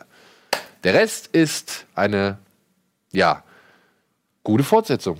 Kann man mal sagen. Kann man mal wirklich sagen. Besser finde als den ersten Teil und ich mag den ersten Teil. Du, ähm, ich mag den ersten Teil sogar richtig gerne. Ich würde den zweiten Teil nicht unbedingt als besser bezeichnen. Nichtsdestotrotz, auch hier jammern auf hohem Niveau. Der ist für eine Fortsetzung, also der verhält sich halt meiner Ansicht nach wie die Rocky-Fortsetzung zu Rocky 1. So verhält sich auch Creed 2 zu Creed 1. Aber nichtsdestotrotz ist der so viel besser als ein, weiß ich nicht, Rocky 5. Ich würde auch sagen, sogar als ein Rocky 6. Mir gefällt er auch besser als Rocky 2. Also, wenn ich mal so eine Rangfolge erstellen müsste, dann wäre er auf jeden Fall in den Top 5. Ja, in den Top 5. Was ich bei dem Film tatsächlich viel, viel mehr mag. Ich muss dazu sagen, für mich ist Box, der, äh, das Genre Boxfilm ist jetzt nicht, dass ich total darauf ausraste. Das heißt, alle äh, Pat- Pathos-Szenen, alle heroischen Szenen, wie jemand weiter trainiert, da fühle ich mich nicht so angesprochen, denke, okay, da habe ich jetzt Gänsehaut. Was ich total gut fand, tatsächlich ist bei mir nicht so. Trainingsmontagen. Ja, fantastisch. Ja. Ich, also anders. Ich kann es total nachvollziehen, dass man da voll steil drauf geht, weil man sieht so, boah, er wird zum Tier und er wird, ja. Grundsätzlich So. zu einem sehr, sehr geilen Song. Immer. Ey, Absolut, absolut. Also ich verstehe das total, ist aber trotzdem nicht das, was mich bei dem Film mega, mega begeistert hat, weil es dann schon sowas ist, wie Hm. man es ja durchaus schon zwei, dreimal in einer ähnlichen klar, Verfilmung gesehen absolut. hat, auch von der Dramaturgie, alles irgendwie schon mal gehabt. Was ich tatsächlich mehr mag an dem Film sind die, ähm, die Zwischentöne, insbesondere zwischen Michael B. Jordan und Tessa Thompson. Das fand ich richtig gut. Ja. Ähm, Obwohl dir das Drehbuch gar also nicht wirklich viel zu tun gibt. Ne? Nee, tatsächlich nicht. Äh, da, aber davon, tatsächlich davon hätte ich gerne äh, mehr gesehen, weil das für mich mehr noch dieses äh, zwischen zwei Welten stehen, viele verschiedene Gedanken im Kopf haben, ich für mich irgendwie präsenter und ausdifferenzierter als äh, die, die, dieses andere, die, die Boxgeschichte. Aber wer darauf total abgeht, äh, wird's lieben. Aber Ich muss sagen, ich bin am Ende auch halt in äh, Tränen zerflossen, so, weil mich kriegt das halt jedes Mal. Ich kann, ich kann nichts anderes machen. Ich, wirklich, mich kriegt das jedes Mal. Ich kann, ich, ich guck Rocky 3 zum millionsten Mal. Ich trotzdem, äh, äh, ja, ich gehe mit. Ja, trotzdem irgendwie kullern die Tränchen jetzt ja auch bei, bei den Dings, ne, bei Creed. Ich fand das, das geht so ans Herz, wie er mit Rocky umgeht. Auch das mit Bianca finde ich auch toll. Und wenn er dann halt, wie gesagt, im Ring kämpft. Und ich muss sogar sagen, ich find's echt geil, dass es Creed 2 jetzt gibt, weil er gibt Rocky 4 und halt den Figuren, also beziehungsweise zumindest Ivan Drago, gibt er dir einfach nochmal neue Dimensionen und, und eine späte Ehre und keine Ahnung. Also ich fand das, ich fand das, ich finde das richtig gut. Ich finde das richtig gut. Und wie ich zu Antje gesagt habe, ey, für mich könnte der Film auch 90 Minuten lang aus, aus Trainingsmontagen bestehen. Ich würde es trotzdem abfeiern. Ja. Ich find's, Ja, das ist, das ist, ey, ist ehrlich, ist ehrlich. Ich kann's nach, also ich kann, kennst du das, wenn du Sachen nachvollziehen kannst, auch wenn du sie nicht selber Ja, siehst, ja, ja, ne? klar. Also verstehe ich und ich hätte, kann auch nachvollziehen, dass du sagst mit äh, hier mit äh, Familie Drago, äh, dass da ein bisschen was passiert. Äh, auch da hätte ich mir gerne trotz Ja, alledem noch etwas mehr gewünscht. Ich bin total überrascht, dass ich ganz oft gesehen habe, oh, wir sind, da- da- dass man findet, dass es total krass eine, fast schon eine Charakterstudie von denen ist. Und da dachte ich eigentlich, ja, nee, also es gibt ein bisschen mehr als total eindimensional, aber jetzt zu sagen, dass man da sehr in die Nein, Tiefe nein, geht, nein, nein. Ähm, weil da war ich Ja, total ja. überrascht, weil ich habe das total oft gelesen. Das- das würde ich auch- einen anderen Film gesehen, weil das ist trotzdem jetzt schon eher flat. Das Ja, würde ich jetzt auch nicht, das würde ich jetzt auch nicht behaupten, dass das jetzt wirklich so die völlig neue Tiefe gewinnt. Was man aber auch sagen muss, was ich sehr schön fand, war ein bisschen so der Umgang mit der Figur Rocky.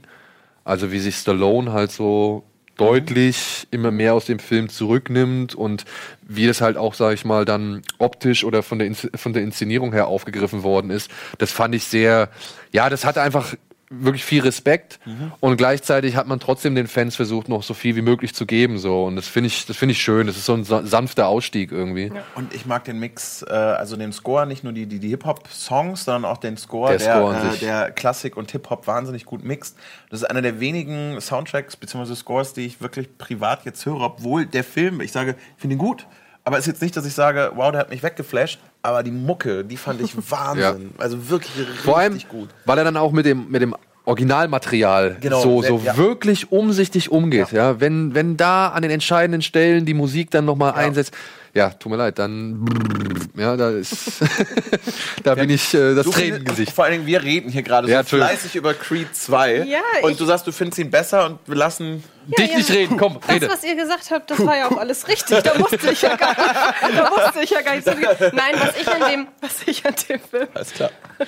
was ich an dem Film so mag, ist, ich meine, klar, man, wenn man in diesen Film geht, weiß man, wie der Film ausgeht. Das ist bei jedem Boxfilm so, außer vielleicht bei Million Dollar Baby. Ja. Ähm, was ich an dem aber mag, ist die ganze Motivation hinter dem Kampf. Weil, wenn man mal ganz ehrlich ist, das ist erstmal ganz lange einfach nur eine, eine Rachegeschichte auch.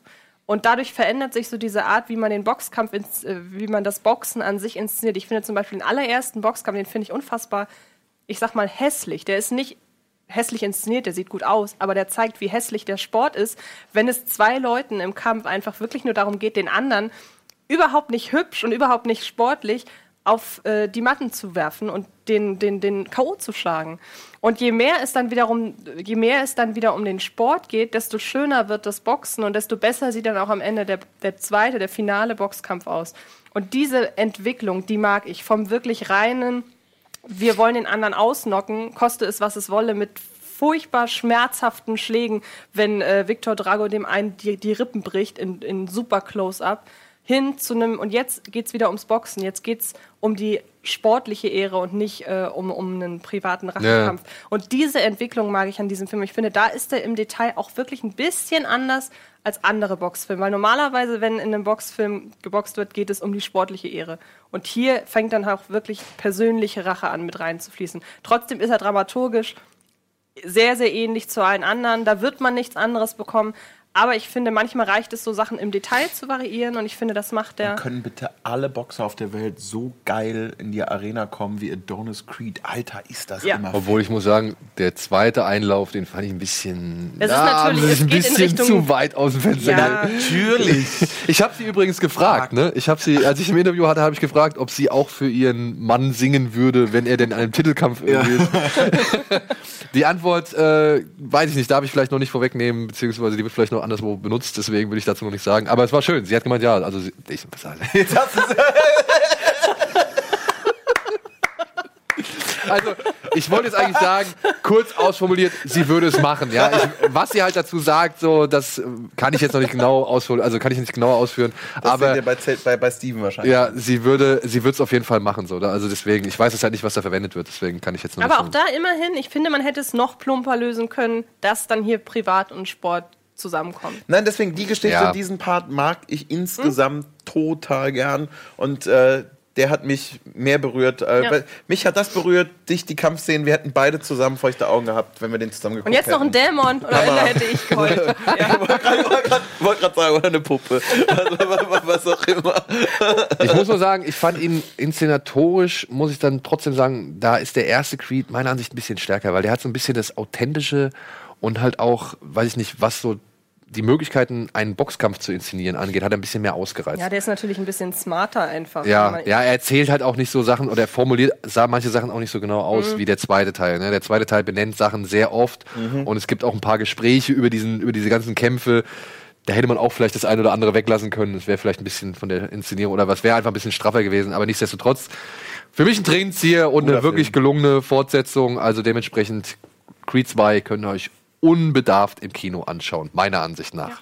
Und wo wir jetzt bei Creed 2 sind, ja, machen wir noch direkt weiter mit den Oscars. Wo Creed 2 nicht nominiert ist, Wo ja. Creed 2 halt nicht nominiert ist und wo auch Michael B. Jordan nicht nominiert ist. Obwohl, meiner Ansicht nach, sage ich ganz klar, wenn man einen Film siebenmal nominiert, dann kann er auch vielleicht noch ein paar andere Kategorien irgendwie kriegen. Oder hätte er, hätte man der Aussage, dass Black Panther sieben Oscars bekommt, noch ein bisschen mehr Nachdruck verleihen können, indem man zum Beispiel auch mal den Regisseur für einen Oscar vorschlägt oder eben einen Michael B. Jordan, der meiner Ansicht nach einer der besten Marvel-Bösewichte seit langem war. Absolut. In Black Panther, so, ja. Da, da muss ich, da, da bin ich, also ich bin jetzt übrigens ganz, ganz wichtig, egal worum es hier geht, ich bin nicht der Pressesprecher äh, Do Deutschland für die äh, Academy, aber äh, möchte so ähm, dazu schon direkt vorab so zwei, drei verteidigende Worte sagen, dadurch, dass es ja immer unterschiedliche Gilden gibt, die diskutieren und immer wenn man darüber spricht, die Academy, das hatte ich auch äh, neulich getwittert, die Academy hat entschieden oder hat nominiert, klingt das ja immer wie eine doch auf jeden Fall übersichtliche Gruppe, die sich bespricht und sagt, das sind erstmal unsere Nominierungen. Dass da teilweise tausende Leute jeweils in geheimer Abstimmung etwas abgeben, heißt also nicht, dass das Kollektiv der Academy sagen könnte, man könnte ja den nominieren, den haben sie ignoriert, weil es einfach eine, eine große Abstimmung ist. Sprich, jeder, der auf dem Zettel auf Platz 6, 7, 8 landet, wurde eigentlich berücksichtigt, aber es ist halt eine Konsensentscheidung von jeweils den einzelnen ähm, kleinen Abteilungen. Ja, nur dennoch kann man so ein bisschen die Motivation der Abstimmung ein wenig in Frage stellen, denn Du, das ist was anderes. ja, ey, es geht auch nicht darum zu sagen, dass Black Panther scheiße ist, ja, gar nicht, überhaupt nicht. Es geht einfach nur darum, dass er halt für etwas steht und eher das bewertet oder beziehungsweise bewert, äh, beurteilt werden soll und nicht an sich für das Filmische. Also ich habe mir so ein bisschen überlegt, ich habe ja, ich hab ja dazu getwittert, dass die Academy in dem Moment, wo sie Black Panther als besten Film nominiert hat, äh, zum Witz geworden ist. Das klang sehr zynisch, war es aber noch nicht mal gemeint. Ähm, ich habe mich nämlich, ich habe mal so ein bisschen geguckt, was wie so im Internet ähm, auch vorher schon einfach über den Film berichtet wurde, weil klar, wir sehen die Filme, wir schreiben unsere Texte oder du moderierst die Sendung, wir machen uns unsere eigenen Gedanken. Aber ich bin zum Beispiel jemand, ich gucke gar nicht so sehr, was andere geschrieben haben. Nur wenn es ein wirklich krasser Konsens ist, der zum Beispiel gegen meine Meinung ist, dann gucke ich mal so ein bisschen. Aber hier so bei Black Panther, ich habe gar nicht so wirklich jetzt geschaut, warum wurde der Film so gelobt. Das habe ich jetzt mal im Nachhinein gemacht. Und ich habe, und da kann, du magst den Film ja. Vielleicht Aber das, ist, aber das ist auch gar nicht der Grund, warum ich, das, äh, warum ich diese Entscheidung überhaupt äh, verteidigen will. Ne? Aber da vielleicht, komme ich kannst, gleich zu, warum. aber vielleicht kannst du mir ja dabei helfen, weil ich habe tatsächlich nur wirklich auf das Filmische betrachtet. Keine Meinung, weder in einem Video oder in einem Artikel gefunden, die mir erklären kann, nachvollziehbar, unabhängig davon, dass ich sie nicht teile, warum ist der Film erzählerisch, von der Geschichte, inszenatorisch, also einfach filmisch, besser als 99 Prozent aller anderen Filme, die nicht nominiert sind. Denn wenn man sagt, Figuren, Bösewichte, Konstellation, ja nun, ist die, das Black Panther unterscheidet sich zum Beispiel gar nicht groß von Aquaman, von der Figurenkonstellation. Eine großartige Welt, die eine Fantasiewelt, die innerlich, äh, die innerlich Sinn gibt, äh, die innerlich Sinn ergibt. Ich kann spontan zehn Fantasy-Filme aufzählen, die eine ähnlich durchdachte Fantasy-Welt haben. Also ich möchte mich nicht negativ, ich möchte mich, ich möchte diesen Film nicht haten, weil das, das hat er nicht verdient. Dafür hat er einfach ein zu hohes Production Value und so weiter. Dafür ist das einfach eine sehr hochwertig, das ist, das ist keine Klitschenproduktion. Das ist ein hochwertig produzierter Film. Aber ich finde nirgendwo eine nachvollziehbare Erklärung, warum ist dieser Film filmisch besser als andere. Ich habe gestern, Entschuldigung, wenn ich Überhaupt nicht schlimm. Ich kann das, was ich sagen will, gleich sagen. Okay. Ich habe gestern tatsächlich einen Satz oder beziehungsweise einen Aspekt gefunden, wo ich sage, okay, den Punkt, dem gebe ich dem Okay. Film. Und zwar, und jetzt, ey, Spoiler? Ja, mach Spoiler, bitte. Mach einen Spoiler. Come on. Und zwar ist das wirklich ganz am Ende, wenn T'Challa, Michael B. Jordan, ich weiß den Charakter, aber Kill, Killmonger, ähm, wenn er ihn besiegt hat und das, das war eine Szene, die ich beim ersten Mal, ich habe den dann nochmal auf Blu-ray und so gesehen, die ich beim ersten Mal nicht so registriert habe, weil mich da so dieser CGI-Hintergrund so derartig genervt hat, ja, weil ich mich so angekotzt habe, dass man in dem Moment einfach nicht mal an eine echte Klippe gehen kann, um das aufzunehmen. Aber da ist mir schon dieser Satz so ein bisschen hängen geblieben, weil er sagt zu ihm, ey, verbrenn mich oder beziehungsweise äh, schmeiß mich ins Meer oder so. Ich möchte lieber in Freiheit sterben äh, oder beziehungsweise er, er sagt halt so von wegen wie seine wie die Vorfahren schmeiß mich ins Meer. Also ich, ich sterbe lieber im Wasser, irgendwie ungebunden und frei, als dass ich ähm, ja hier irgendwo in, diese, in, diesem, in diesem Gefängnis irgendwie begraben werde oder sowas.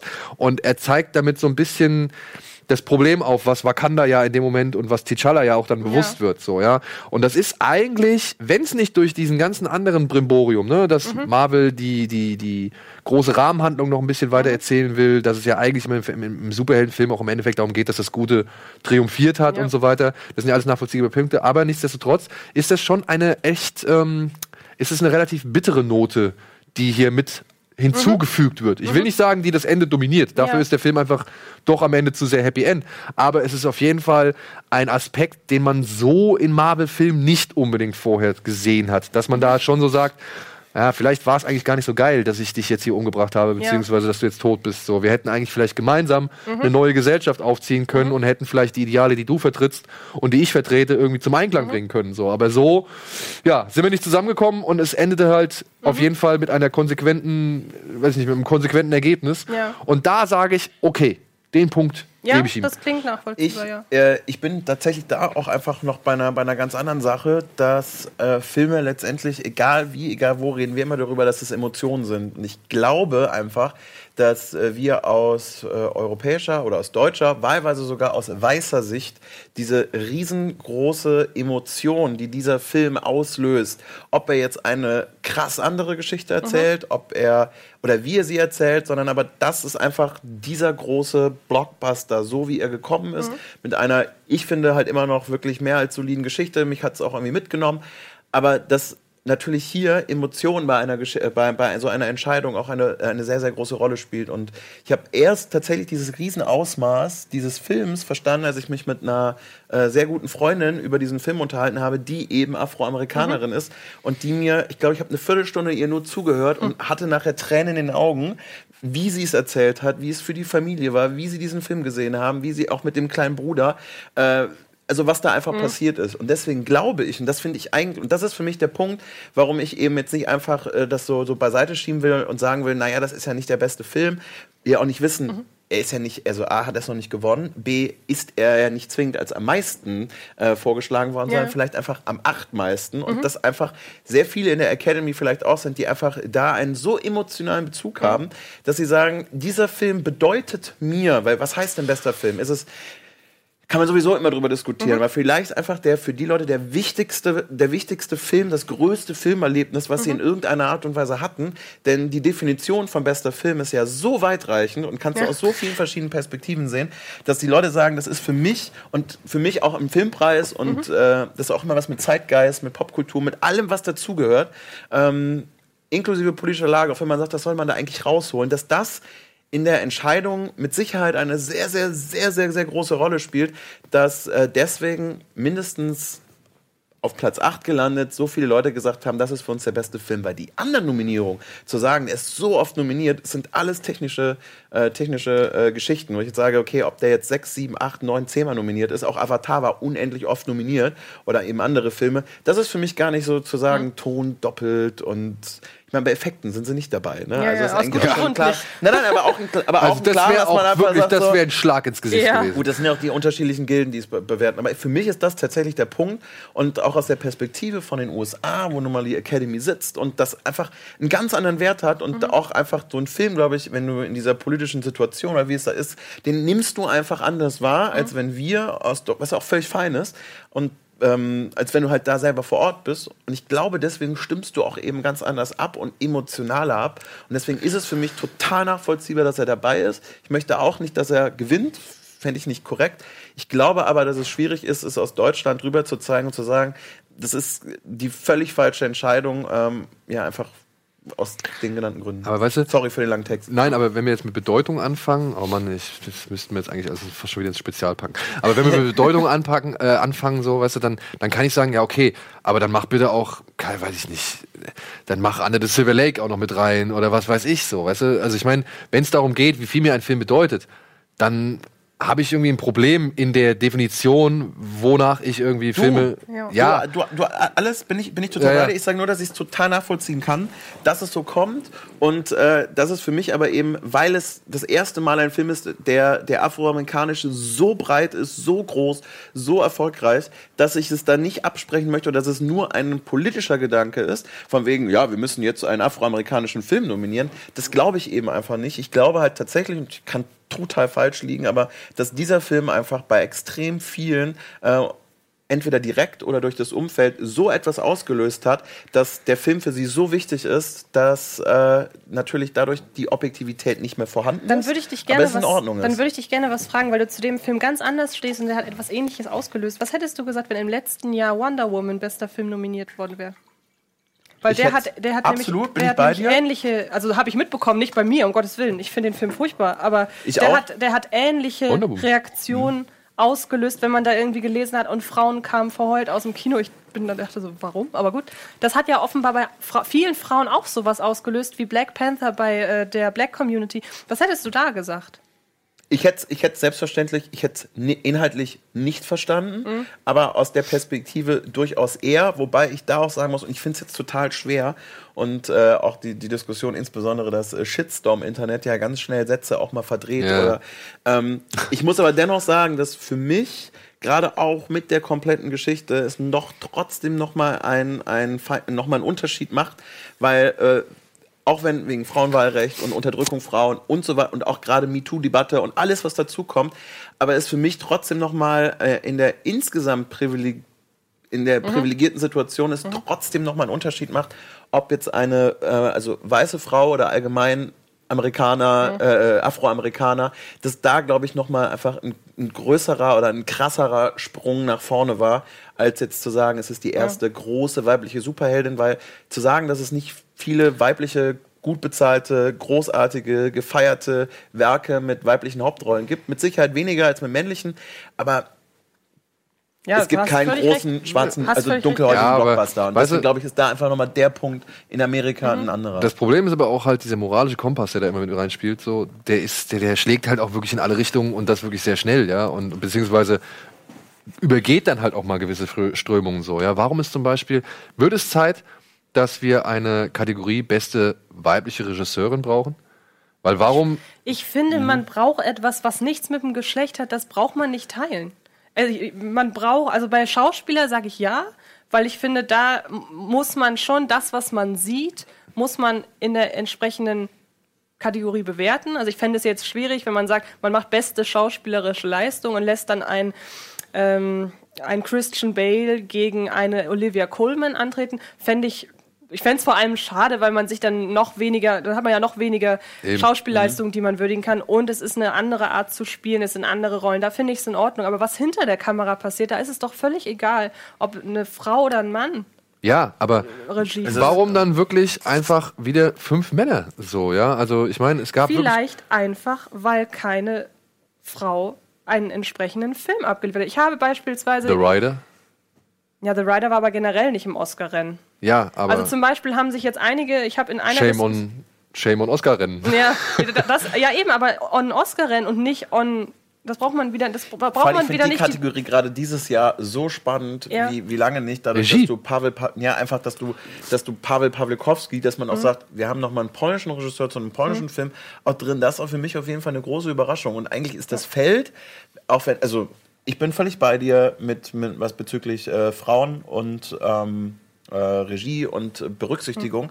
Aber ansonsten ist es ja von, von, von Typ Mann, ist das ja, also viel bunter kann man ja zumindest die Kategorie, was Ja. das betrifft, nicht gestalten. Also was ich da ist gerne- das hat mich überrascht. was ich, Entschuldigung, was, was ich Nee, gerne noch anbringen möchte, echt viel ich habe ich hab gestern zum Beispiel eine Twitter-Diskussion mitbekommen, da haben ein paar Twitter-Userinnen äh, drei, vier Filme aus der beste Film-Kategorie rausgenommen und haben sie ersetzt, unter anderem durch äh, You Were Never Really Here. Das ist dieser mit, ich glaube, ich, Joaquin Phoenix, Phoenix, ne? ja. wo ich so sage, weil, weil das von einer Frau äh, Regie geführt wurde und das ist ja per se immer besser. Tut mir leid, ich gebe jetzt gerade nur wieder was in dieser Diskussion. Das ist nicht meine Ansicht. Ähm, und da denke ich mir, dieser Film wäre auch von einem Mann nicht ins Oscar-Rennen gekommen, weil das einfach kein Oscar-Film ist. Jetzt kann man da wieder diskutieren, gibt es spezielle Oscar-Filme? Ja, gibt es. Gibt es, genau sehe ich nämlich auch so. Und es ist, es ist überhaupt nicht relevant, ob ein Never, You Were Never Really Here jetzt von einem Mann regi äh, regiert, äh, inszeniert wurde oder von einer Frau, weil dieser Film wäre nicht ins Oscar-Rennen gekommen. Da ist der Punkt, der Unterschied zwischen einem Filmfestival, was eine äh, ausgewählte Jury hat, ist ein großer Unterschied zu einem Konsenspreis wie bei den Oscars, wo am Ende, wie viel sind es mittlerweile, bei auf jeden Fall äh, über, Über 9000 8000, ja, über 8000, 8000. 9000 Leute Mhm. abstimmen. Und das ist der Punkt, dass da eben nicht 9000 Filmkritiker sitzen, sondern Schaffende, die aus vielen verschiedenen Perspektiven äh, eben in der Branche arbeiten, was aber eben nicht heißt, dass sie je, äh, jeden Arthouse-Film äh, gucken oder toll finden.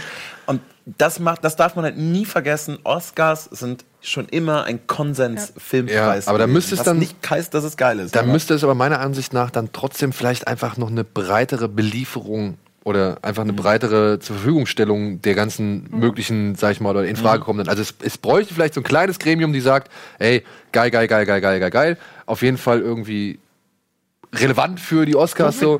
Finde Und ich dann to- total richtig. Also, ja. dass man wie so eine Vorab-Jury, die wie Genau. du bei einem Filmfestival, wo du sagst, pass auf, da sind ein paar, oder wahlweise, die zumindest sagen, äh, naja, Leute, ihr habt da jetzt gerade ein paar Sachen vergessen, die solltet ihr auch mal wenigstens berücksichtigen, bevor ihr die Abstimmung gebt. Ja. Also sowas in die Richtung, sowieso ein ja, Vorabgremium. Ja. Magst du einmal die Regie-Nominierten vorlesen? ähm, es sind äh, Alfonso Cuaron, Oder?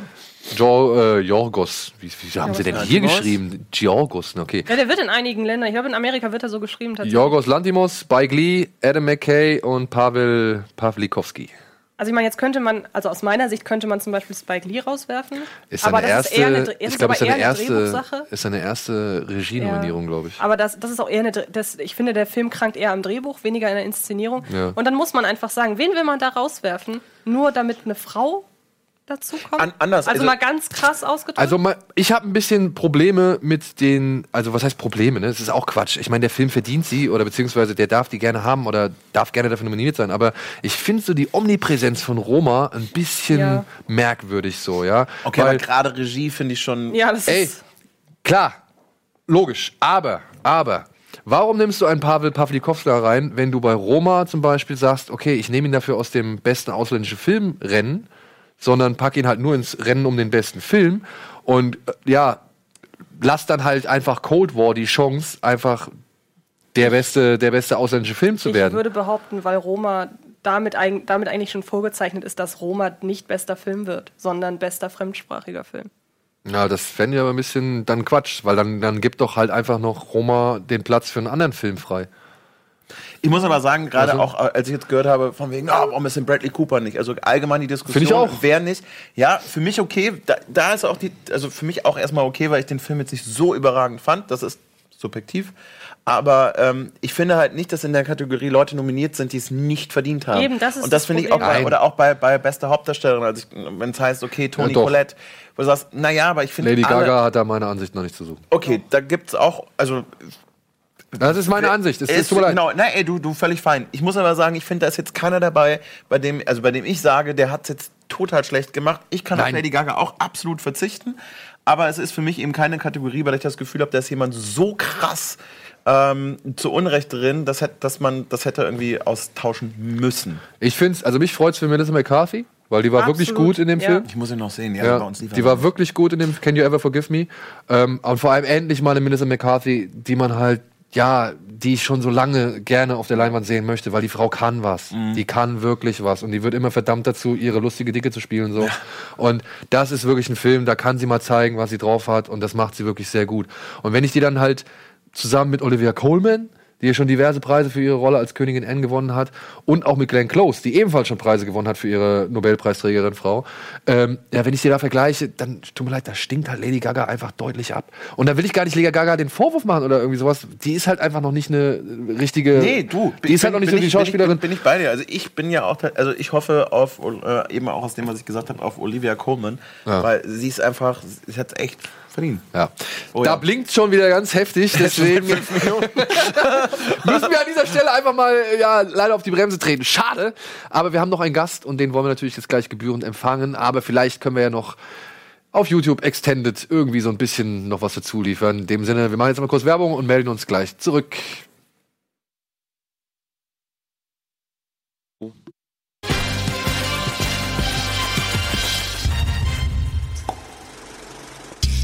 Willkommen zurück zur aktuellen Ausgabe Kino Plus. Und jetzt ist sie da. Sie war schon für mehrere Sokos in ganz Deutschland im Einsatz. Sie hat in, ja, oder auf Wolke 9 gelebt.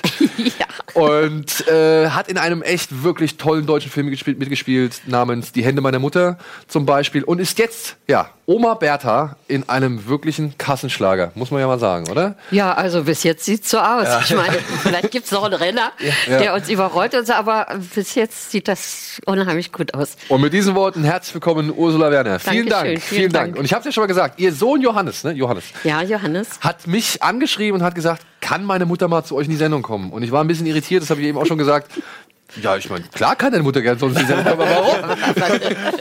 Und dann hat er, hat er mir halt erzählt, ja, sie spielt halt äh, die Oma von Harpe Kerkeling in Der Junge muss an die frische Luft. Mhm. Und normalerweise, doch, ich würde es gern einmal machen, ja, weil das interessiert mich schon. Wir haben hier so eine kleine Tradition, dass wir unsere Gäste halt als, als allererstes immer fragen, Jo. was sie zuletzt gesehen haben.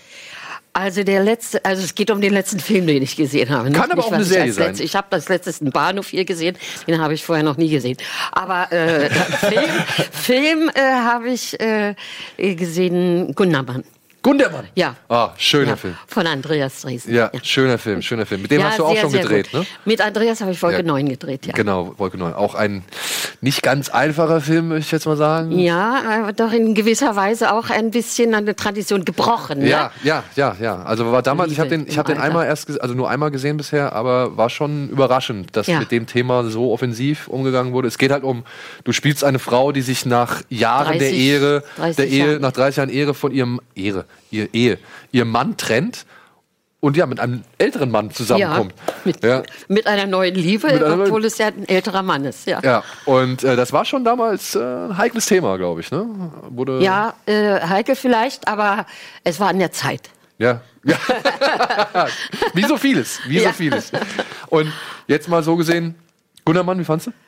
Ja, fand ich großartig. Also Ja. es hat mir sehr gut gefallen. Vor allen Dingen also diese äh, dieses zwiespältige immer, was ist was ist mit den mit den äh, Leuten, die einen bespitzeln, beziehungsweise äh, wie wie steht man dazu, äh, wenn man es weiß, ja. Ja. Und äh, ich finde, dass Andreas Dresden das sehr, sehr gut gelöst hat, dass es nicht nur ein Pauschalurteil gibt über, über Leute, die also andere Leute sozusagen eigentlich mit gutem Willen äh, äh, sozusagen ähm, na nicht direkt bespitzelt haben, sondern sie haben ja eigentlich mitunter auch äh, versucht, sie in eine andere Bahn zu lenken oder sie für den Sozialismus zu begeistern. So, ne? Ja. Also gerade Gundermann war ja einer, der wi- wirklich gegen den Stachel gelöckt hat. Also, äh, aber er hat eben eigentlich im besten Willen und äh, äh, im besten Wissen, dass der Weg, den der Sozialismus gehen will, ein guter Weg ist. Und das hat er, die Fehler der Regierung hat er erkannt und da wollte er dagegen angehen. Ne? Ja, ja. Habt ihr den gesehen, Gundermann? Das war tatsächlich ein Film, den ich jetzt im, ich im Kino verpasst und äh, im Flieger ausgemacht habe, aus dem Grund, weil ich gesagt habe, den kann ich nicht im Flieger gucken. Ja. Das geht nicht, das wäre, wäre, wäre absolut verschenktes Potenzial. Ich habe die erste, erste Viertelstunde hat mir sehr gut gefallen, habe aber gemerkt, nachdem die zweite Ansage vom Kapitän kam, sagt, so, nee, das, das, das, du musst was anderes schauen ähm, und äh, habe den aber auf die, auf die Liste gesetzt, weil ich habe nur Fantastisches davon Ja. gehört und ich mag die Filme von Andreas Dresen einfach dadurch, dass er immer sehr nah und sehr, sehr, sehr authentisch ist, ähm, Ja. mag ich unfassbar gern. Ja. Er hat ja auch erst Dokumentarfilm studiert, ne? In, in, in HFF.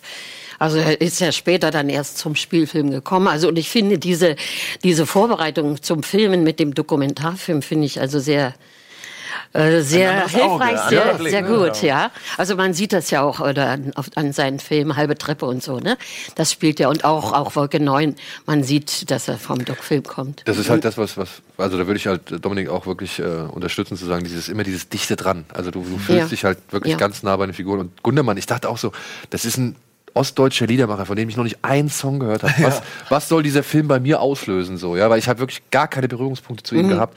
Und ich war am Ende sogar so weit, dass ich mir die, diese, diese Songs, die er da singt in dem Film, die haben mir richtig gut gefallen, ja? Ja. Auch wenn ich jetzt null was mit dem, mit dem, mit dem Inhalten irgendwie in Bezug zu habe, so. Aber mir haben die einfach gefallen, weil ich verstanden habe, für wen er singt und vor allem, was er singt, ja? Ja. Und das fand ich halt richtig, richtig gut.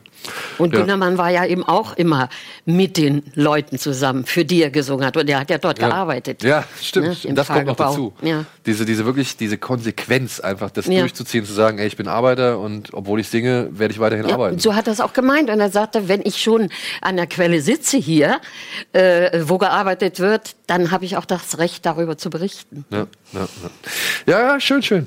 Ähm, aber jetzt, der Junge muss an die frische Luft. Ja, das ist äh, auch ein ziemlicher Habt Knaller, finde habt, ich. ihr, habt ihr irgendwie während des Drehs, habt ihr da irgendwie so gedacht, ey, das könnte wirklich ein richtiges Ding werden, ein richtiges Brett werden? Oder war man sich da vielleicht noch so ein bisschen unsicher, ob man das wirklich sehen will, weil man als Habe Kerkeling ja eigentlich doch eher gute Laune mit ihm verbindet oder so?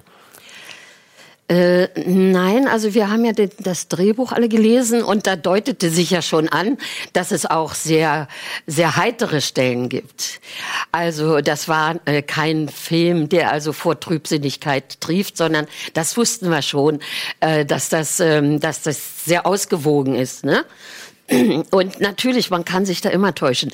Aber wir haben uns schon gesagt, also Habe Kerkeling, der ist so bekannt, so beliebt, man wird, man wird einfach neugierig sein auf das, was er geschrieben hat. Also das erste, ich bin dann mal weg, war ja auch ein toller Erfolg, fand ich. Hat mir auch unheimlich gut gefallen. Äh, Und auch der, auch der äh, Hauptdarsteller, der David Striso. Und äh, ich war eigentlich, äh, also erstmal hat mir das Buch gefallen, das Drehbuch. Das Buch von ihm kannte ich noch gar nicht, sondern nur das Drehbuch dann. Und danach entscheide ich mich auch immer, gefällt mir die Geschichte, gefällt mir das Anliegen, dann mache ich da gerne mit. Und äh, bei Harpe Kerkeling habe ich gedacht, mein Gott, das ist, der ist so beliebt. Ich denke, schon alleine dieser Name, äh, wie also ein Titel mitunter wirklich schon von vornherein ein Gewinn ist, äh, wo man sagt, da gehen die Leute rein, auch im Theater so. Ne? Und äh, ja, also ich habe da mit Freude zugesagt und war sehr glücklich eigentlich, äh, dass mich die Caroline Link dafür auserkoren hat, die, die Oma zu spielen. Aber was glaubst du, woher kommt diese Liebe für Harpe Kerkeling jetzt selbst nach so vielen Jahren, wo er eigentlich nicht mehr auf der Bühne ist, dass die Leute ihm so die Treue halten? Also ich glaube, das kommt daher, also erstmal indem wie er es machte, was er machte, äh, das war, das hat sich schon in die, in die Herzen eingeschmolzen, würde ich mal sagen. Und äh, dann hat er irgendwann aufgehört, wo man sagte, ach, schade, ich würde ihn gerne noch länger sehen. Aber irgendwie hat einen das auch Achtung abverlangt, weil man sagte, ja, er muss das entscheiden, wann er das, wann er Schluss machen mit dem, Schluss machen muss mit dem, was er gegeben hat, wo er sagt, ich kann jetzt eigentlich nicht besser oder höher, sondern ich muss jetzt aufhören, weil äh, weil sonst wird's wird's schlechter. Oder er- hat ja auch gesagt, ich habe dann nicht mehr das Bedürfnis danach gehabt. Und auch der der Schlemmer sagte, er war mir dann irgendwann über. Also ich meinte, Ja. ich habe mit Schlemmer alles gesagt, was zu sagen war. Und ich glaube, das hat auch eine große Achtung ausgelöst, dass, Absolut. dass man ich sagte, glaube einfach, wenn du, ne? wenn du, wenn du jemanden Ja. siehst, der sagt, ich will das gar nicht weiter ausreizen, ich könnte noch Arenen füllen, Mhm. Ja. aber ich werde nicht besser, wie, wie selbstkritisch man auch zu sich selber stehen kann. Ähm, und das mag ich an dem Film aber auch so, dass du zwar die Geschichte von Harpe siehst, aber ich habe das nachher irgendwie vergessen. Das war für mich einfach ein total stimmiges äh, Familiendrama und das kann Ja. Caroline Link halt einfach wirklich in Perfektion. Ja, das- Familiendramen, ey, Wahnsinn. Ja, ja, Und das- ist- Figur, also wirklich, ich habe ich hab Rotz und Wasser geheult, weil ähm, diese, also wirklich diese spürbare Liebe, deine großmütterliche Liebe äh, zu, zu, zu Hans-Peter, ich habe die so gespürt und da ich selber keine, keine Großmutter hatte, war das äh, wirklich immer, also war das direkt der Draht, also du warst für 90 Sehr Minuten noch meine. Ja, das finde ich ja toll. Nein, aber so vom, vom, vom, vom, vom, vom Gefühl, was ich Ja. einfach hatte. Und äh, da, das würde mich eigentlich am allermeisten, also auch interessieren, auch wenn man weiß, es ist ein Job und du spielst das und es ist ein Film. Aber wie viel von dem, was diese Zuneigung zu, zu Hans-Peter beziehungsweise dann zu Julian, Mhm. wie, wie, wie, ist, wie viel ist man da zusammengewachsen? Weil ich habe das, also man, man guckt den Film und habe das Gefühl, also das ist nicht einfach nur gesagt, sondern das ist Gefühlt. gefühlt. Ja. Naja, das ist natürlich bei den, bei den Figuren, die man ja spielt, äh, äh, sowieso immer so eine Frage. Selbst, äh, also als selbst ich lasse mich mitreißen von den Darstellungen meiner, meiner äh, Kolleginnen oder Kollegen, äh, wo ich sage, das sind ja, das ist ja eine Wiedergabe, die der Schauspieler also kann. Äh, das ist ja sein Handwerk. Äh, und, und das, was verankert ist in der Figur und, und, und was ich spielen muss, das sind ja alles Lebenserfahrungen, die in so einer Figur zusammenfließen. Also sowohl vom Autor als auch von der Regie oder auch meiner eigenen Lebenserfahrung. Also das ist ja nicht irgendwo gelogen, sondern es ist eigentlich eine Zusammenfassung vieler äh, Erscheinungen des Lebens. Und deshalb berührt es einen auch, glaube ich, selbst wenn man, ja, ist doch ein Schauspieler, ist doch eine Schauspielerin oder so, ein Dann ist es Schauspieler. ein guter Film, wenn du es vergisst. Ja, Ne? ja, das ist so. Und es ist natürlich auch immer eine Frage, wie erzählt ein Regisseur die Geschichte und wie erzählt die Kamera das? Und da muss ich sagen, diese Zusammenarbeit zwischen Kamerafrau und, und, und, und der Caroline Link, es war einfach traumhaft schön, wie die sich gut verstanden haben. Weil es geht auch manchmal ein bisschen anders, ein bisschen zänkischer am, am, am Set zu. Und das ist für einen Schauspieler mal sehr belastend, weil das bleibt einem ja nicht in der Weste hängen, wenn da so ein, immer so ein Gezänke stattfindet. Und die beiden, also das war eine solche Harmonie zwischen den beiden, da brauchte man da gar nichts sagen, sondern da hat bloß eine gesagt, du, ich wollte, ja, ja, ich weiß schon, das mache ich beim nächsten Mal. also ganz prima. Und das war natürlich eine solche, solche äh, produktive Ruhe am, am Set und, und äh, so, eine, so eine Heiterkeit in der Produktion, ob, auch bei diesen wirklich ergreifenden Szenen, wenn der, wenn der Junge auch fertig ist und sagt, wenn Sie mich dir nun wegnehmen und ich darf gar nicht bei euch bleiben und die sind wirklich niedergeschlagen und wissen nicht, äh, wie, die- wie sie das überstehen sollen. Die Und Szene mit die- der Dame aus dem Jugendamt. und dann diese Szene mit der Frau aus dem Ju- also, Und das, das weiß man natürlich, die folgt. Und dann äh, wird das alles, obwohl es ja auch, es ist ja wirklich eine ernsthafte Prüfung, die da stattfindet, ja. Es ist ja wirklich, es geht ja um was. Ja, mit einer Aber, möglichen Aber da habe ich auch, Konsequenz. aber da ne? habe ich auch gedacht, das können jetzt meine Oma und mein Ja. Opa sein, den Ja. ich fünfmal gesagt habe, bitte mach nicht das oder mach nicht das. Und, und es passiert natürlich genau das. Ja. Das ist die Stimmigkeit, ne? Und Ja. das kann jeder nachempfinden und sagen, da wird mir nicht was vorgemacht, sondern ich kann es nachempfinden. Ich kenne sehr, sehr ähnliche Situationen. Hast du denn, ähm, sag ich mal, Zeit mit dem Harpe-Darsteller verbracht, so um ein bisschen so vielleicht eine gewisse Chemie dann auch herzustellen? Ja, ja, ja. Also ad eins war das sehr leicht, mit ihm äh, in eine eine gute, in eine produktive Stimmung zu kommen, weil er war sehr neugierig, er war sehr entgegenkommend, er war ja auch so, so unbelegt. Er hat ja noch nie in der Branche irgendwas wieder als Nachricht, äh, als, als, als Synchronsprecher oder sowas, äh, hat er ja noch nie gemacht, nicht? Also er war auf das Ganze, er war so, so offen und er hat, wo ich mir sagte, mein Gott, das ist wirklich eine Aufgabe, die der jeden Tag da zu erledigen hat, ja? Dann hat er trotzdem zwischendurch noch sich um die Kamera gekümmert, ich sag, kann ich mal durchgucken, wie macht man das und wie geht das? Und ich dachte, mein Gott, hat der Energien, ja? Aber das war auch diese, diese Wissbegierde von dem Jungen. Und äh, Caroline Link war, hat ihn nicht geschont, muss ich sagen. Also sie hat viel von ihm verlangt. Und er war auch manchmal, mh, naja, ganz schön fertig. Ne? Das, das würde mich mal interessieren, weil das ist, war nämlich eine Sache, die ich, also als ich gehört habe, du kommst jetzt zu uns, die wollte ich unbedingt wissen. Es gibt Mhm. diese eine wirklich hammerharte Szene in diesem Film. Ich möchte jetzt nicht drauf eingehen, aber das ist so wirklich dieser tragische, Die ist krass. Voll- die- der, der, der ist wirklich krass. tragische Wendepunkt eigentlich, oder einer dieser tragischen Wendepunkte im Film. Ich sage nur so viel, er liegt im Bett. Mhm, ja? Ähm, ich stell's mir wirklich ultra hart vor, als ein, wie alt war er, zwölf? Nein. Äh, äh, als er anfing, acht war er. Acht. oh Ja. Also ich stelle mir das halt wirklich krass vor, für diesen kleinen jungen Mann, diese Szene, ja, verkörpern zu Mhm. müssen, nachempfinden zu müssen und dann halt plötzlich heißt es, ey, haben wir im Kasten, Schnitt und so weiter. Warst du da dabei? Also hast du das mitbekommen, wie das war, nachdem diese Szene fertig Mhm. Nein, war? bei dieser Szene, nee, da war ich nicht dabei. Äh, aber, aber Caroline hat das, also hat das eigentlich sehr gut verstanden, äh, in, äh, Leute immer wieder, also besonders den Kleinen, wieder in die Wirklichkeit, in die Bodenständigkeit zurückzuholen. Äh, weil man, man darf ja nicht vergessen, das sind ja immer nicht, das ist ja keine fortlaufende Szene, sondern das sind ja immer Schnitte. Ne? Und gerade bei der Szene sind ja auch sehr viele Schnitte, wo er dann wo er, wo er schläft oder versucht zu schlafen er- oder äh, wo er denn an, an seinen Vater dann anruft und und und das sind ja dann immer sozusagen Abschnitte. Das heißt, er muss das ja nicht durchempfinden über die ganze Szene. Ne?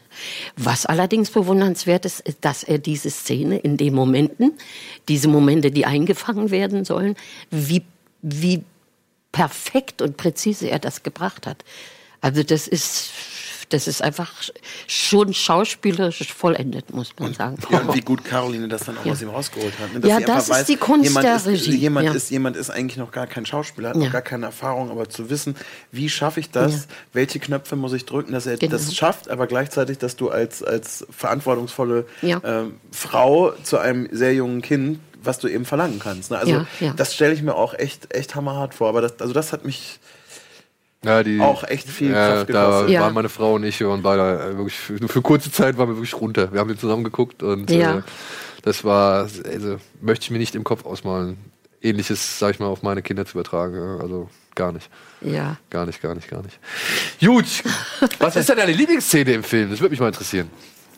Ach Gott, das ist schon die mit der, mit, mit der vom Jugendamt. Ja. ja.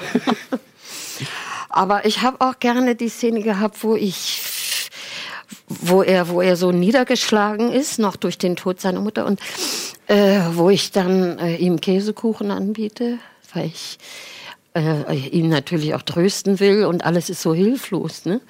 Äh, wie soll man einen, einen jungen, so jungen Menschen trösten? Und äh, wo sie dann aber auch sagen muss, wir müssen nicht miteinander sprechen, ob du bei uns bleiben darfst oder wie machen wir das? Und wo er so ablehnend ist und, und sagt, lass mich in Ruhe und so. Und, äh, also so diese Feinheiten dann zu finden zwischen reden müssen und dann aber auch, auch ein bisschen hilflos sein dem Jungen gegenüber seinem Schicksal. So, das fand ich eigentlich, weil das so, das ist so ein enger Grad, ne? Ja. Mit dem man dann. Und äh, was, also wie, wie, wie, kriegst du die Reaktion mit zu dem Film? Also ich meine, ich weiß nicht, bist du auf Ja, sozialen Medien unterwegs oder beziehungsweise auf Netzwerken unterwegs? Nein. Oder wartest Nein. du einfach, beziehungsweise bis man dir sowas sagt? Oder Ja, wenn man auf eigentlich Premieren vielleicht ist oder sowas? Eigentlich ja. Ja? Ja, ja. Also ich bin da auch nicht so ein Kritikjäger oder so, dass ich, äh, ich weiß gar nicht, in welchen Zeitungen wann und auch nicht, auch nicht im Rundfunk und so. ich habe überhaupt nichts. Es wird einem ja zugetragen. Dann äh, habe ich Bekannte, Verwandte, die den Film sahen und die mir dann auch daraufhin schrieben und ganz schöne Sachen auch dazu sagten. Ne? Also und dann habe ich natürlich die Reaktion äh, in Essen, äh, als wo die Uraufführung war, mitgekriegt, dann in, in Berlin und in München. Und es waren immer grandiose Erfolge. Also die Leute waren unheimlich ergriffen und belustigt. Sie lachten dann auch und dann war es wieder fröhlich. Und das waren eben so, so die, die Stellen, wo man sagte, sie mögen gelingen und an, äh, aufgrund der Reaktion der Leute hat man gemerkt, sie sind gelungen. Ja, cool. Ich, pass auf, wir Ja. machen jetzt eine Sache. Wir werden jetzt die Live-Ausstrahlung an dieser, Ende, an dieser Stelle, werden wir jetzt beenden. Okay, ja. Ja, weil ich befürchte, wir müssen nämlich gleich wieder in die Werbung gehen, Ja, beziehungsweise es folgt ja hier noch ein Programm im Anschluss. Ja, wir haben hier noch so ein Podcast-Format, das kommt jetzt danach. Aber wir haben ja die Möglichkeit, dass das Ganze auf YouTube hochgeladen wird. Und dementsprechend bleibst du bitte gerne einfach noch ein Gut. bisschen sitzen, weil wir sprechen mit dir einfach noch mal ein bisschen weiter, würde ich sagen. Weil ich glaube, wir sind noch nicht am Ende, oder? Ich hoffe, ihr habt auch noch Gottes Fragen. Willen, das ist total Also dann, schön. Dann schweiz mal noch ein bisschen. Ja, liebe Freunde, ich werde mich an dieser Stelle jetzt mal verabschieden, ja, aber gleich mit dem Zusatz. Auf YouTube geht es weiter. Ja, wir werden noch ein bisschen mit Ursula reden. Ich möchte mich möchte auch mal ein paar Sachen äh, interessieren, vielleicht was du auch mal so zu den Themen, die wir jetzt bereits besprochen haben, denkst. Das würde mich nämlich auch mal interessieren. Jo. Ansonsten hoffe ich, ähm, dass es euch gefallen hat, dass wir uns auch nächste Woche wiedersehen. Ich bedanke mich bei Antje, ich bedanke mich jetzt schon mal bei Ursula und bei Dominik und äh, wünsche euch auf jeden Fall ein schönes Wochenende. Schaut Serien, schaut RBTV, geht ins Kino und ich hoffe, ihr habt die Hammer. Hammer. Hammer, ja, wir haben, ja, nachher waren wir relativ, relativ Ja, dann schwach. ging es plötzlich um Inhalte. plötzlich. Aber, aber um die Challenge nochmal noch mal ein bisschen zu erschweren, Hammer, Hammer, Hammer, Hammer, Hammer. Beide So, zählen. alles mitzählen und ansonsten hoffe ich, sehen wir uns nächste Woche wieder, wenn wir gemacht. unter anderem Dominik wieder zu Gast haben. Das ist der 31. Ne? Korrekt. Und Steven Gätchen hat sich angekündigt. Oh, wie cool. Ja. Und Eddie ist, glaube ich, auch dabei. In diesem Sinne, gesehen. vielen Dank fürs Zuschauen und ja, jetzt gleich auf YouTube gehen, denn dann geht's noch weiter. Ne? Bis denn. Tschüss.